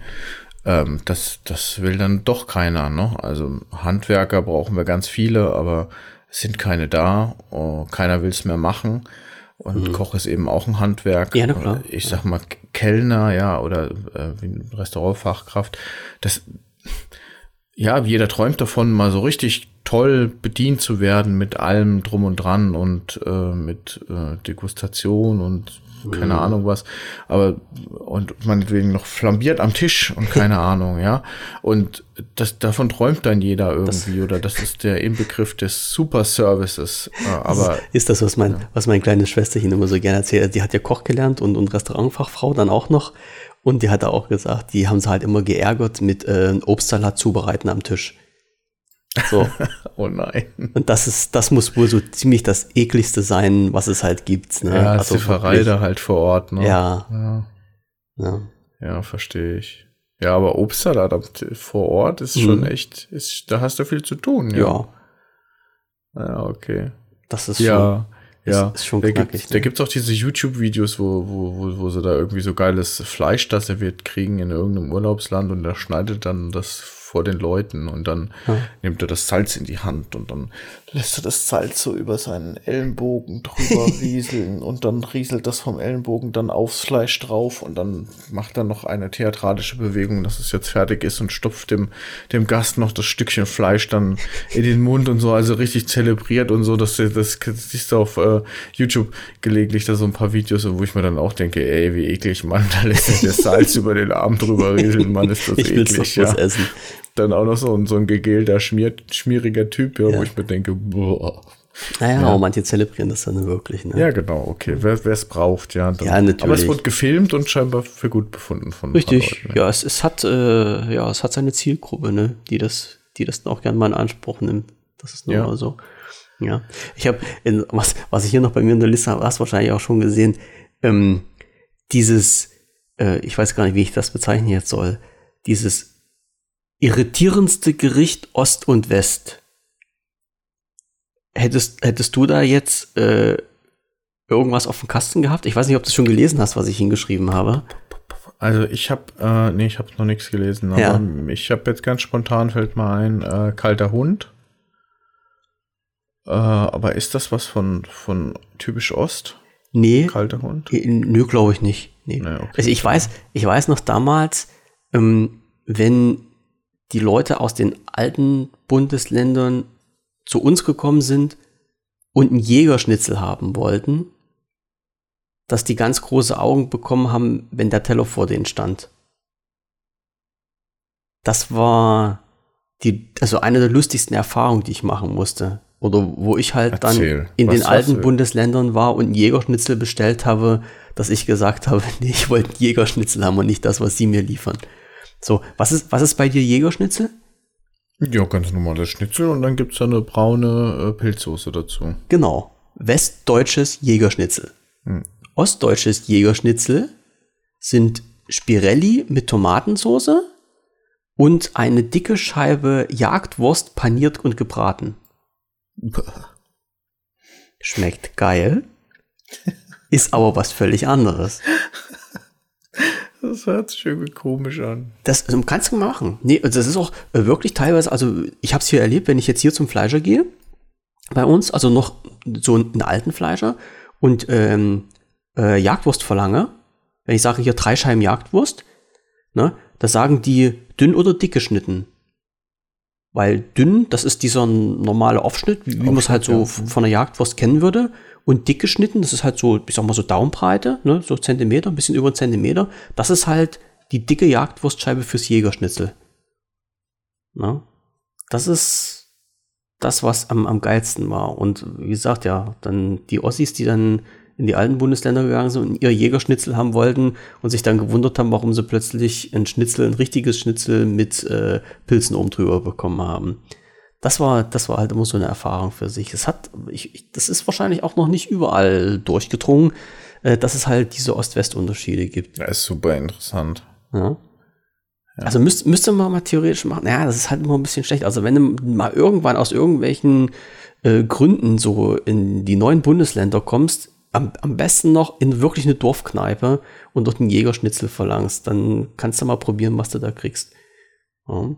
Das ist, das ist halt, das sind halt so die, diese, diese Unterschiede, was so irg irgendwie lustig ist. Ne? In, in Gericht ähm, mit zwei Ländern, die nebeneinander sind, das, was äh, den gleichen Namen hat, aber völlig unterschiedlich ist. Und ich weiß nicht, wie das zustande gekommen ist.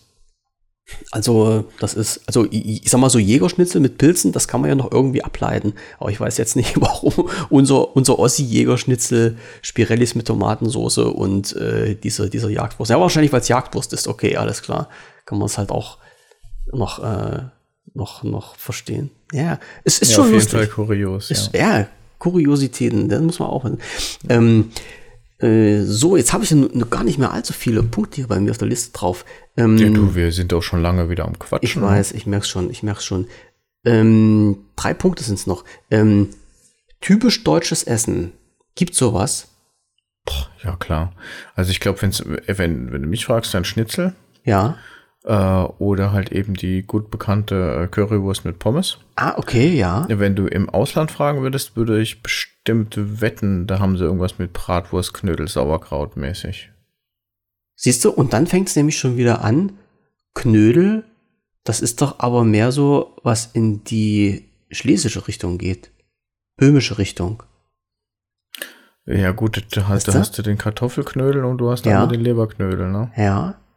Das, ist- das ist nämlich auch so, was mir so durch den Kopf gegangen ist. Also ich hatte ja bei mir in der Schule, hatte ich ja schon mal erzählt, dass ich da ähm, unsere, unsere äh, chinesischen Gastschüler hatte und die haben ja auch für uns, oder bei denen, die ich da kennengelernt habe, der hat ja auch für mich gekocht. Ja, der hat halt asiatisch gekocht, ja, also was man halt so im Umlauf als chinesisch bezeichnet. So, jetzt hätte ich, ich habe mir mal überlegt, wenn der dich jetzt gefragt hätte, ähm, wir essen mal jetzt was typisch Deutsches, was hätte ich denen dann vorgesetzt? Das ist halt mir immer so vorhin durch den Kopf geschossen. So, und ich, ich spreche jetzt mal nicht so vom Pfälzer Saumagen oder sowas oder von der typischen Schweinshaxe, aber viel ist mir dann halt auch nicht eingefallen.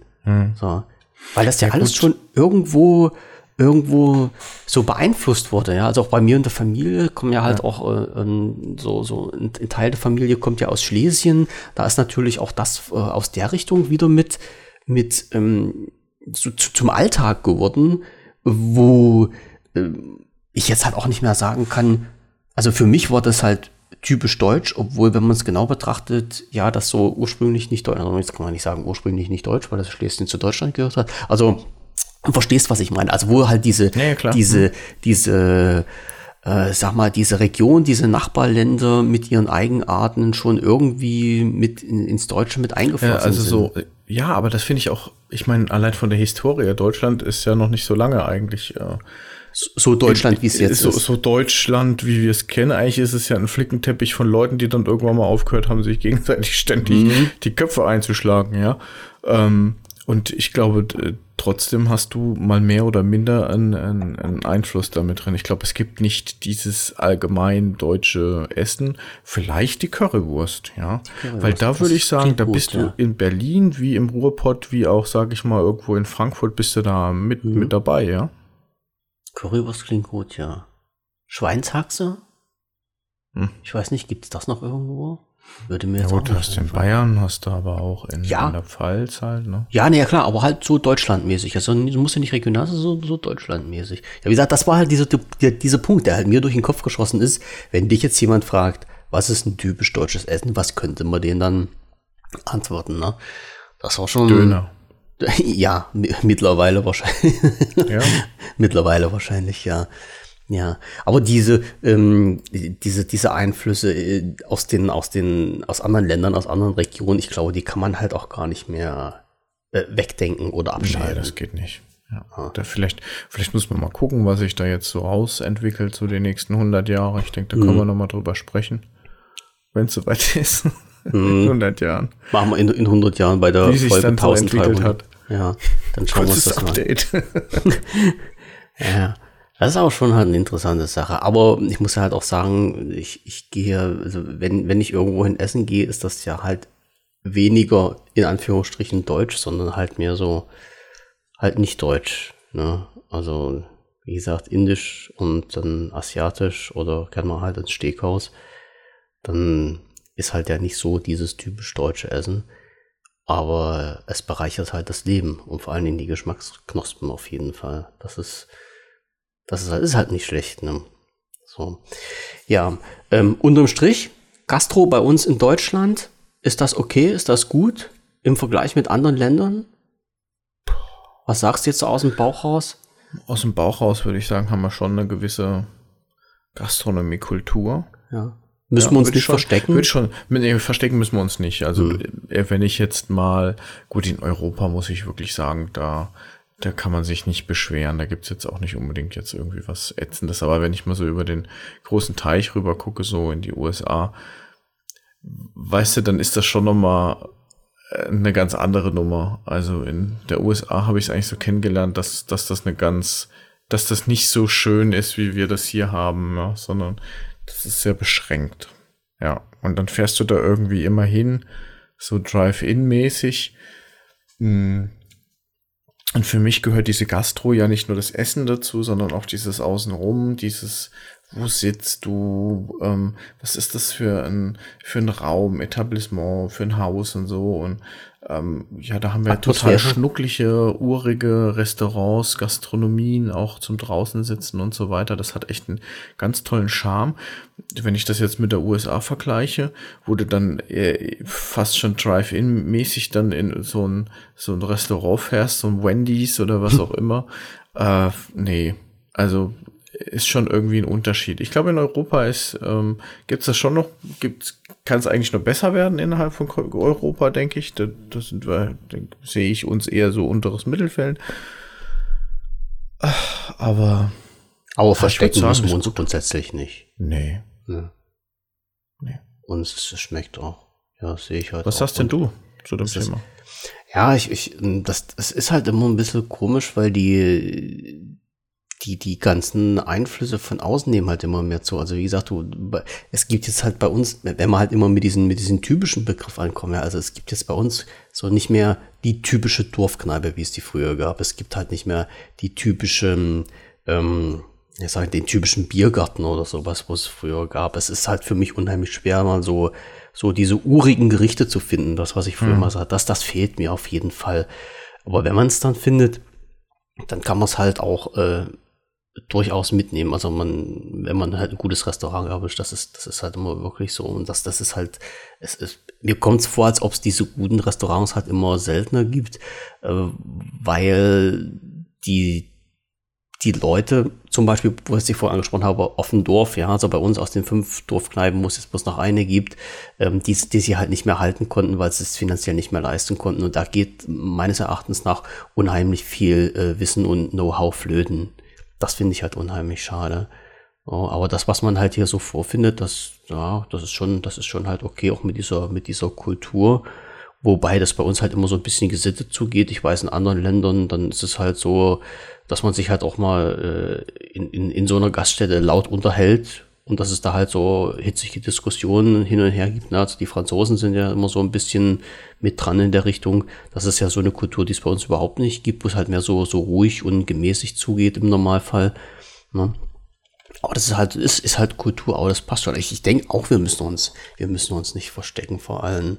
Ne? Und ich, ich finde aber halt auch, dass wir halt mal so, so, so urige Sachen erhalten sollten. Also nicht, nicht immer auf Schickimicki machen, nicht immer drauf drängen, ähm, dass das von außen reinholen, sondern halt auch mal so äh, bei diesem Punkt bleiben können, wo man halt sagt, letztendlich, das ist halt wo was, was Deutsches, das, das kann man sich einverleiben, das ist halt irgendwas, was halt hier so seinen Ursprung hatte. Ne? Und das, das sollte meines Erachtens nach nicht flöten gehen. Das sollten wir uns mhm. erhalten, finde ich unheimlich wichtig.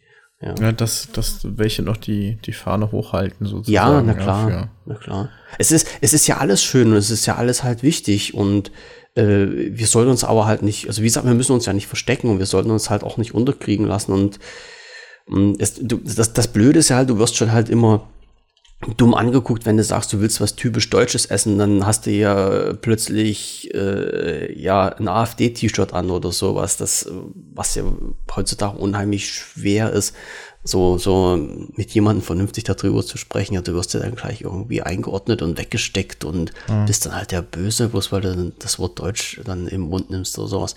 Das ist halt schon ein bisschen schlimm. Das meine ich aber halt auch wirklich gar nicht. Ich meine halt sowas Uriges, was was wir halt haben das, das, das hätte ich jetzt gerne wieder mit auf den Speisekarten drauf. Und es gibt halt noch genug Schickimicki-Buden. Also ähm, auch in, in, Großstädten vor allen Dingen, da, da, kriegst du ja alles, was du, was du haben willst, egal äh, welche, welche, welche kulturelle Richtung es gehen soll. Aber das, dieses halt, dieses Urige, das, das fehlt mir halt noch ein bisschen. Vielleicht müsste ich öfters mal nach Bayern oder sowas. Das sagen sie doch immer alle, das ist noch so tierisch urig. Vielleicht wäre das was für mich. Hefeweizen trinke ich auch gerne, da muss ich mich auch nicht verstecken, das passt schon. Ne? Ja, aber schau mal an, das ist doch perfekt. Ja, so eins, ähm, ein, ein, ein Punkt habe ich noch, den, den wollte ich damit einstreuen, was mir so ein bisschen Kopfzerbrechen bereitet hat. Ich habe vor längerer Zeit mal, ähm, weil jetzt schlagen wir quasi so wieder diesen, diesen Bogen zur Ausbildung, mit dem wir angefangen haben. Es gab halt mal eine Talksendung, da war ein ziemlich berühmter deutscher Sternekoch dabei. Und in dieser, in dieser Talksendung ging es halt darum, ähm, dürfen Menschen, die kein Koch gelernt haben, berufstechnisch gesehen, dürfen die äh, berufsmäßig für andere Leute kochen. Also darf ich als Nicht-Koch ein Restaurant eröffnen und andere bekochen. Und das stand da so ein bisschen so zur Diskussion im Raum.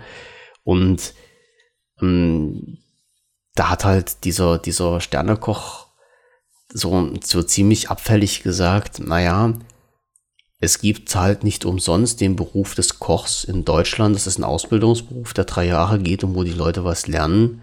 Und auch nur die Leute sollten dann halt für andere kochen dürfen. Also es, mhm. es ähm, andere sollten das nicht machen, weil es ist ja halt ein Beruf und der muss erlernt werden, damit man halt auch einen gewissen qualitativen Anspruch sicherstellen kann. Mhm.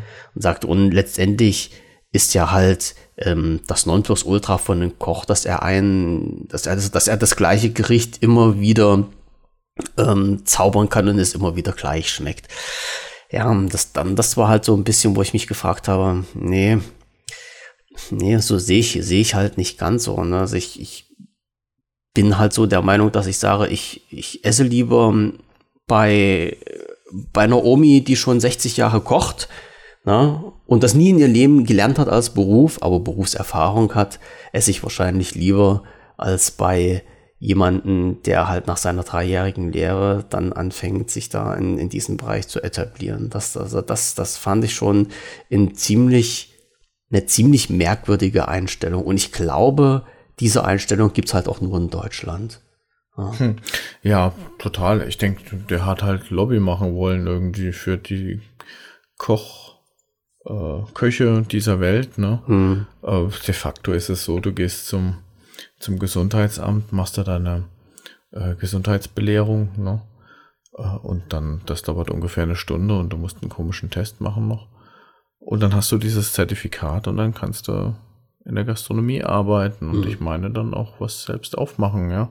Ähm, wobei, da bin ich mir jetzt nicht hundertprozentig sicher, ob es da noch irgendwelche anderen Einschränkungen gibt, aber ähm, ich meine, die ganzen Lieferanten oder diese ganzen Lieferservices, ähm, also da würde ich bezweifeln, dass da irgendjemand Koch gelernt mhm. hat. Ja. Sehe ich mir auch so. Also für mich ist dann halt wirklich so der, der, also wenn ich das jetzt so auf eine, auf eine Waage stellen müsste, für mich ist halt diese langjährige Erfahrung, äh, wiegt da schwerer auf der Waage als eine Ausbildung. Ne? Also man, man, man darf das jetzt halt nicht so, nicht so runterspielen. Ausbildung ist halt unheimlich wichtig. Ne? Die ist auch nicht umsonst da, sehe ich völlig ein. Aber ich, ich glaube, so ein bisschen äh, Erfahrung kann man nicht durch Ausbildung schlagen. Äh, definitiv nicht. Aber weißt du, die weißt du, wie in, aus dieser Argumentation äh, ein Schuh draus wird? Also aus dieser Argumentation, nur Köche sollten äh, andere bekochen dürfen. Mhm. Wenn du sagst, eigentlich kann jeder für andere kochen. Aber die Kochausbildung ist so gut, dass im Prinzip das der Wettbewerbsvorteil an sich schon ist. Dass die äh, Leute ausgebildet sind. Ja, setzt, kochen können. setzt ja. ja nur wirklich voraus, dass die Ausbildung so gut wäre. Oder das ist. das wissen wir ja nicht. ja, ob das, mhm. äh, ob das mhm. den, den Zahn der Zeit auch trifft. Mhm. Ja. Äh, Gerade auch in Hinsicht selbstständig machen oder ja, wobei, ganz ehrlich, aus dem Bauch heraus würde ich sagen, nach drei Jahren Kochlehrer macht keiner einen Laden auf. Ja, das ist irgendwie. Das ist, das ist ja genau das, was ich vorhin meinte. Darum habe ich dich ja halt auch vorhin gefragt. Ja. Ja, also ich, ich, ich traue jetzt ja halt schon jemanden zu, der jetzt sagt, ich, ich koche jetzt 40 Jahre aus Spaß an der Freude. Mache ich das, aus welchen Gründen auch immer. Ähm, und äh, ich traue mir jetzt mal halt zu, ein Gericht für zehn Leute zu kochen, weil ich es einfach auf dem Kasten habe, weil ich schon so viele Jahre mache. Im Gegensatz zu halt jemanden, der frisch ausgelernt hat, der halt die, die, die Theorie, die Grundkenntnisse vielleicht alle kann, die Grundelemente, aber dann halt diese, diese Praxiserfahrung noch nicht hat. Ne? Mhm. Wie gesagt, das ist halt immer so die zwei, die zwei Seiten der Medaille. Ne? Mhm. Das ist halt immer, aber ist wahrscheinlich wie in jedem Beruf so. Also ich glaube, in wenn du jetzt jemanden hast, der seit 50 Jahren drechselt, der hat das wahrscheinlich auch äh, aus der Erfahrung her besser auf dem Kasten, als wenn jemand frisch seinen Tischler abgeschlossen hat oder sowas. Ja, ja, ja. Das ist nochmal so. Ja, man sollte halt die Erfahrung halt nicht unter den, unter den Teppich kehren. Es ist, auf jeden Fall ist es äh, generell dieses Ausbildungsthema ein ziemlich breites Feld. Da könnte man fast über jeden einzelnen Beruf sprechen, im Speziellen. Ähm, aber generell, ähm, glaube ich, ist das, äh, der, der Kochberuf finde ich eigentlich sehr schön, um mal so langsam Richtung Abschluss zu kommen. Ja. Äh, ich, ich bin auch durch. Koch, der, der, der Kochberuf ähm, ist ein super Beruf. Du brauchst Kreativität, du brauchst viel Selbstständigkeit. Ähm, das, was du da machst, äh, das Ergebnis siehst du sehr schnell und kannst Leute sehr schnell sehr froh machen, ja. Ähm, das gibt sehr viel. Ja. Es gibt aber auch ganz, ganz, ganz viele Schattenseiten. Ähm, und ich bin letzten Endes froh, dass ich auch nicht als Koch arbeiten muss, ja. Ich mhm. habe keinen Koch gesehen, der tatsächlich als Koch dann in Rente gegangen ist. Das habe ich nicht erlebt. Ja, weil die, ich, ich glaube, die gehen halt auch kaputt dran. Ja. Das, das kann ich mir gut vorstellen. Es ist, es ist halt, ähm, wie, wie bei vielen anderen Sachen auch, äh, der, der Gast oder der Unbeteiligte sieht halt bloß nur einen gewissen Ausschnitt aus diesem, diesem ganzen Beruf, aus diesem ganzen Tagesablauf. Und äh, wie es in Wirklichkeit ist, sieht halt, sieht halt völlig anders aus, ne? Also es ist, es ist ja nicht der Koch, der halt dann um elf auf Arbeit kommt, zwei Schnitzel brät, um eins wieder geht, weil dann die Mittagszeit vorbei ist, wie sich das vielleicht mein, mhm. manch einer so vorstellt, sondern dann hängt ja noch ein ganzer, ganzer Haken mehr dran. Also diese ganze, was du vorhin angesprochen hast, ne, die ganze Vorbereitung, dann die ganze Nachbereitung, das sind halt äh, Sachen, die man, die man halt nicht so ganz einfach unter den, unter den Scheffel kehren darf. Ne? Naja, ja, ich hoffe, wir haben jetzt äh, etwas zur Aufklärung beigetragen. Genau. So, und schließen das Thema Nummer 8, Gastronomie in Deutschland für heute. Den, was haben wir jetzt? Den 15.06. haben wir jetzt mittlerweile. Wir sind wieder bei 0 Uhr 18 und aus einer Stunde, die wir locker flockig plaudern wollten, sind jetzt zwei Stunden 15 Minuten geworden und jetzt frage ich mich wirklich, ob wir jetzt zwei Folgen draus schneiden oder nicht. ähm, ich weiß es nicht. Ähm, wie machen wir das? Wie machen wir weiter? Treffen wir uns nächste Woche?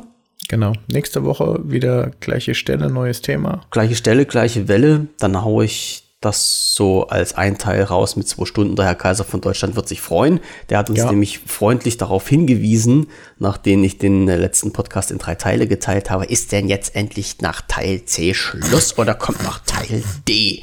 Ich sage nein, du kannst jetzt hören, Teil C war der letzte. So, da, da haben wir aber auch wirklich auf die Tube gedrückt, du, mein lieber Herr Gesangsverein. Definitiv. Jo, das passt. Also haut das jetzt als eine Folge raus. Wir sehen uns nächste Woche wieder. Vielleicht mit dem Thema, was wir uns hier schon hingeschrieben haben, vielleicht aber auch nicht. Ähm, wir werden das sehen. Ansonsten sage ich dir Dankeschön für den schönen Abend, auch wenn du heute so einen stressigen Tag ich hattest. Ich habe zu danken. Ja, nach, nicht dafür. So, unseren Zuhörern danke fürs Zuhören bisher. Euch allen noch einen schönen Abend und wir hören uns dann nächste Woche wieder. Bis dahin, tschüss. Tschüss.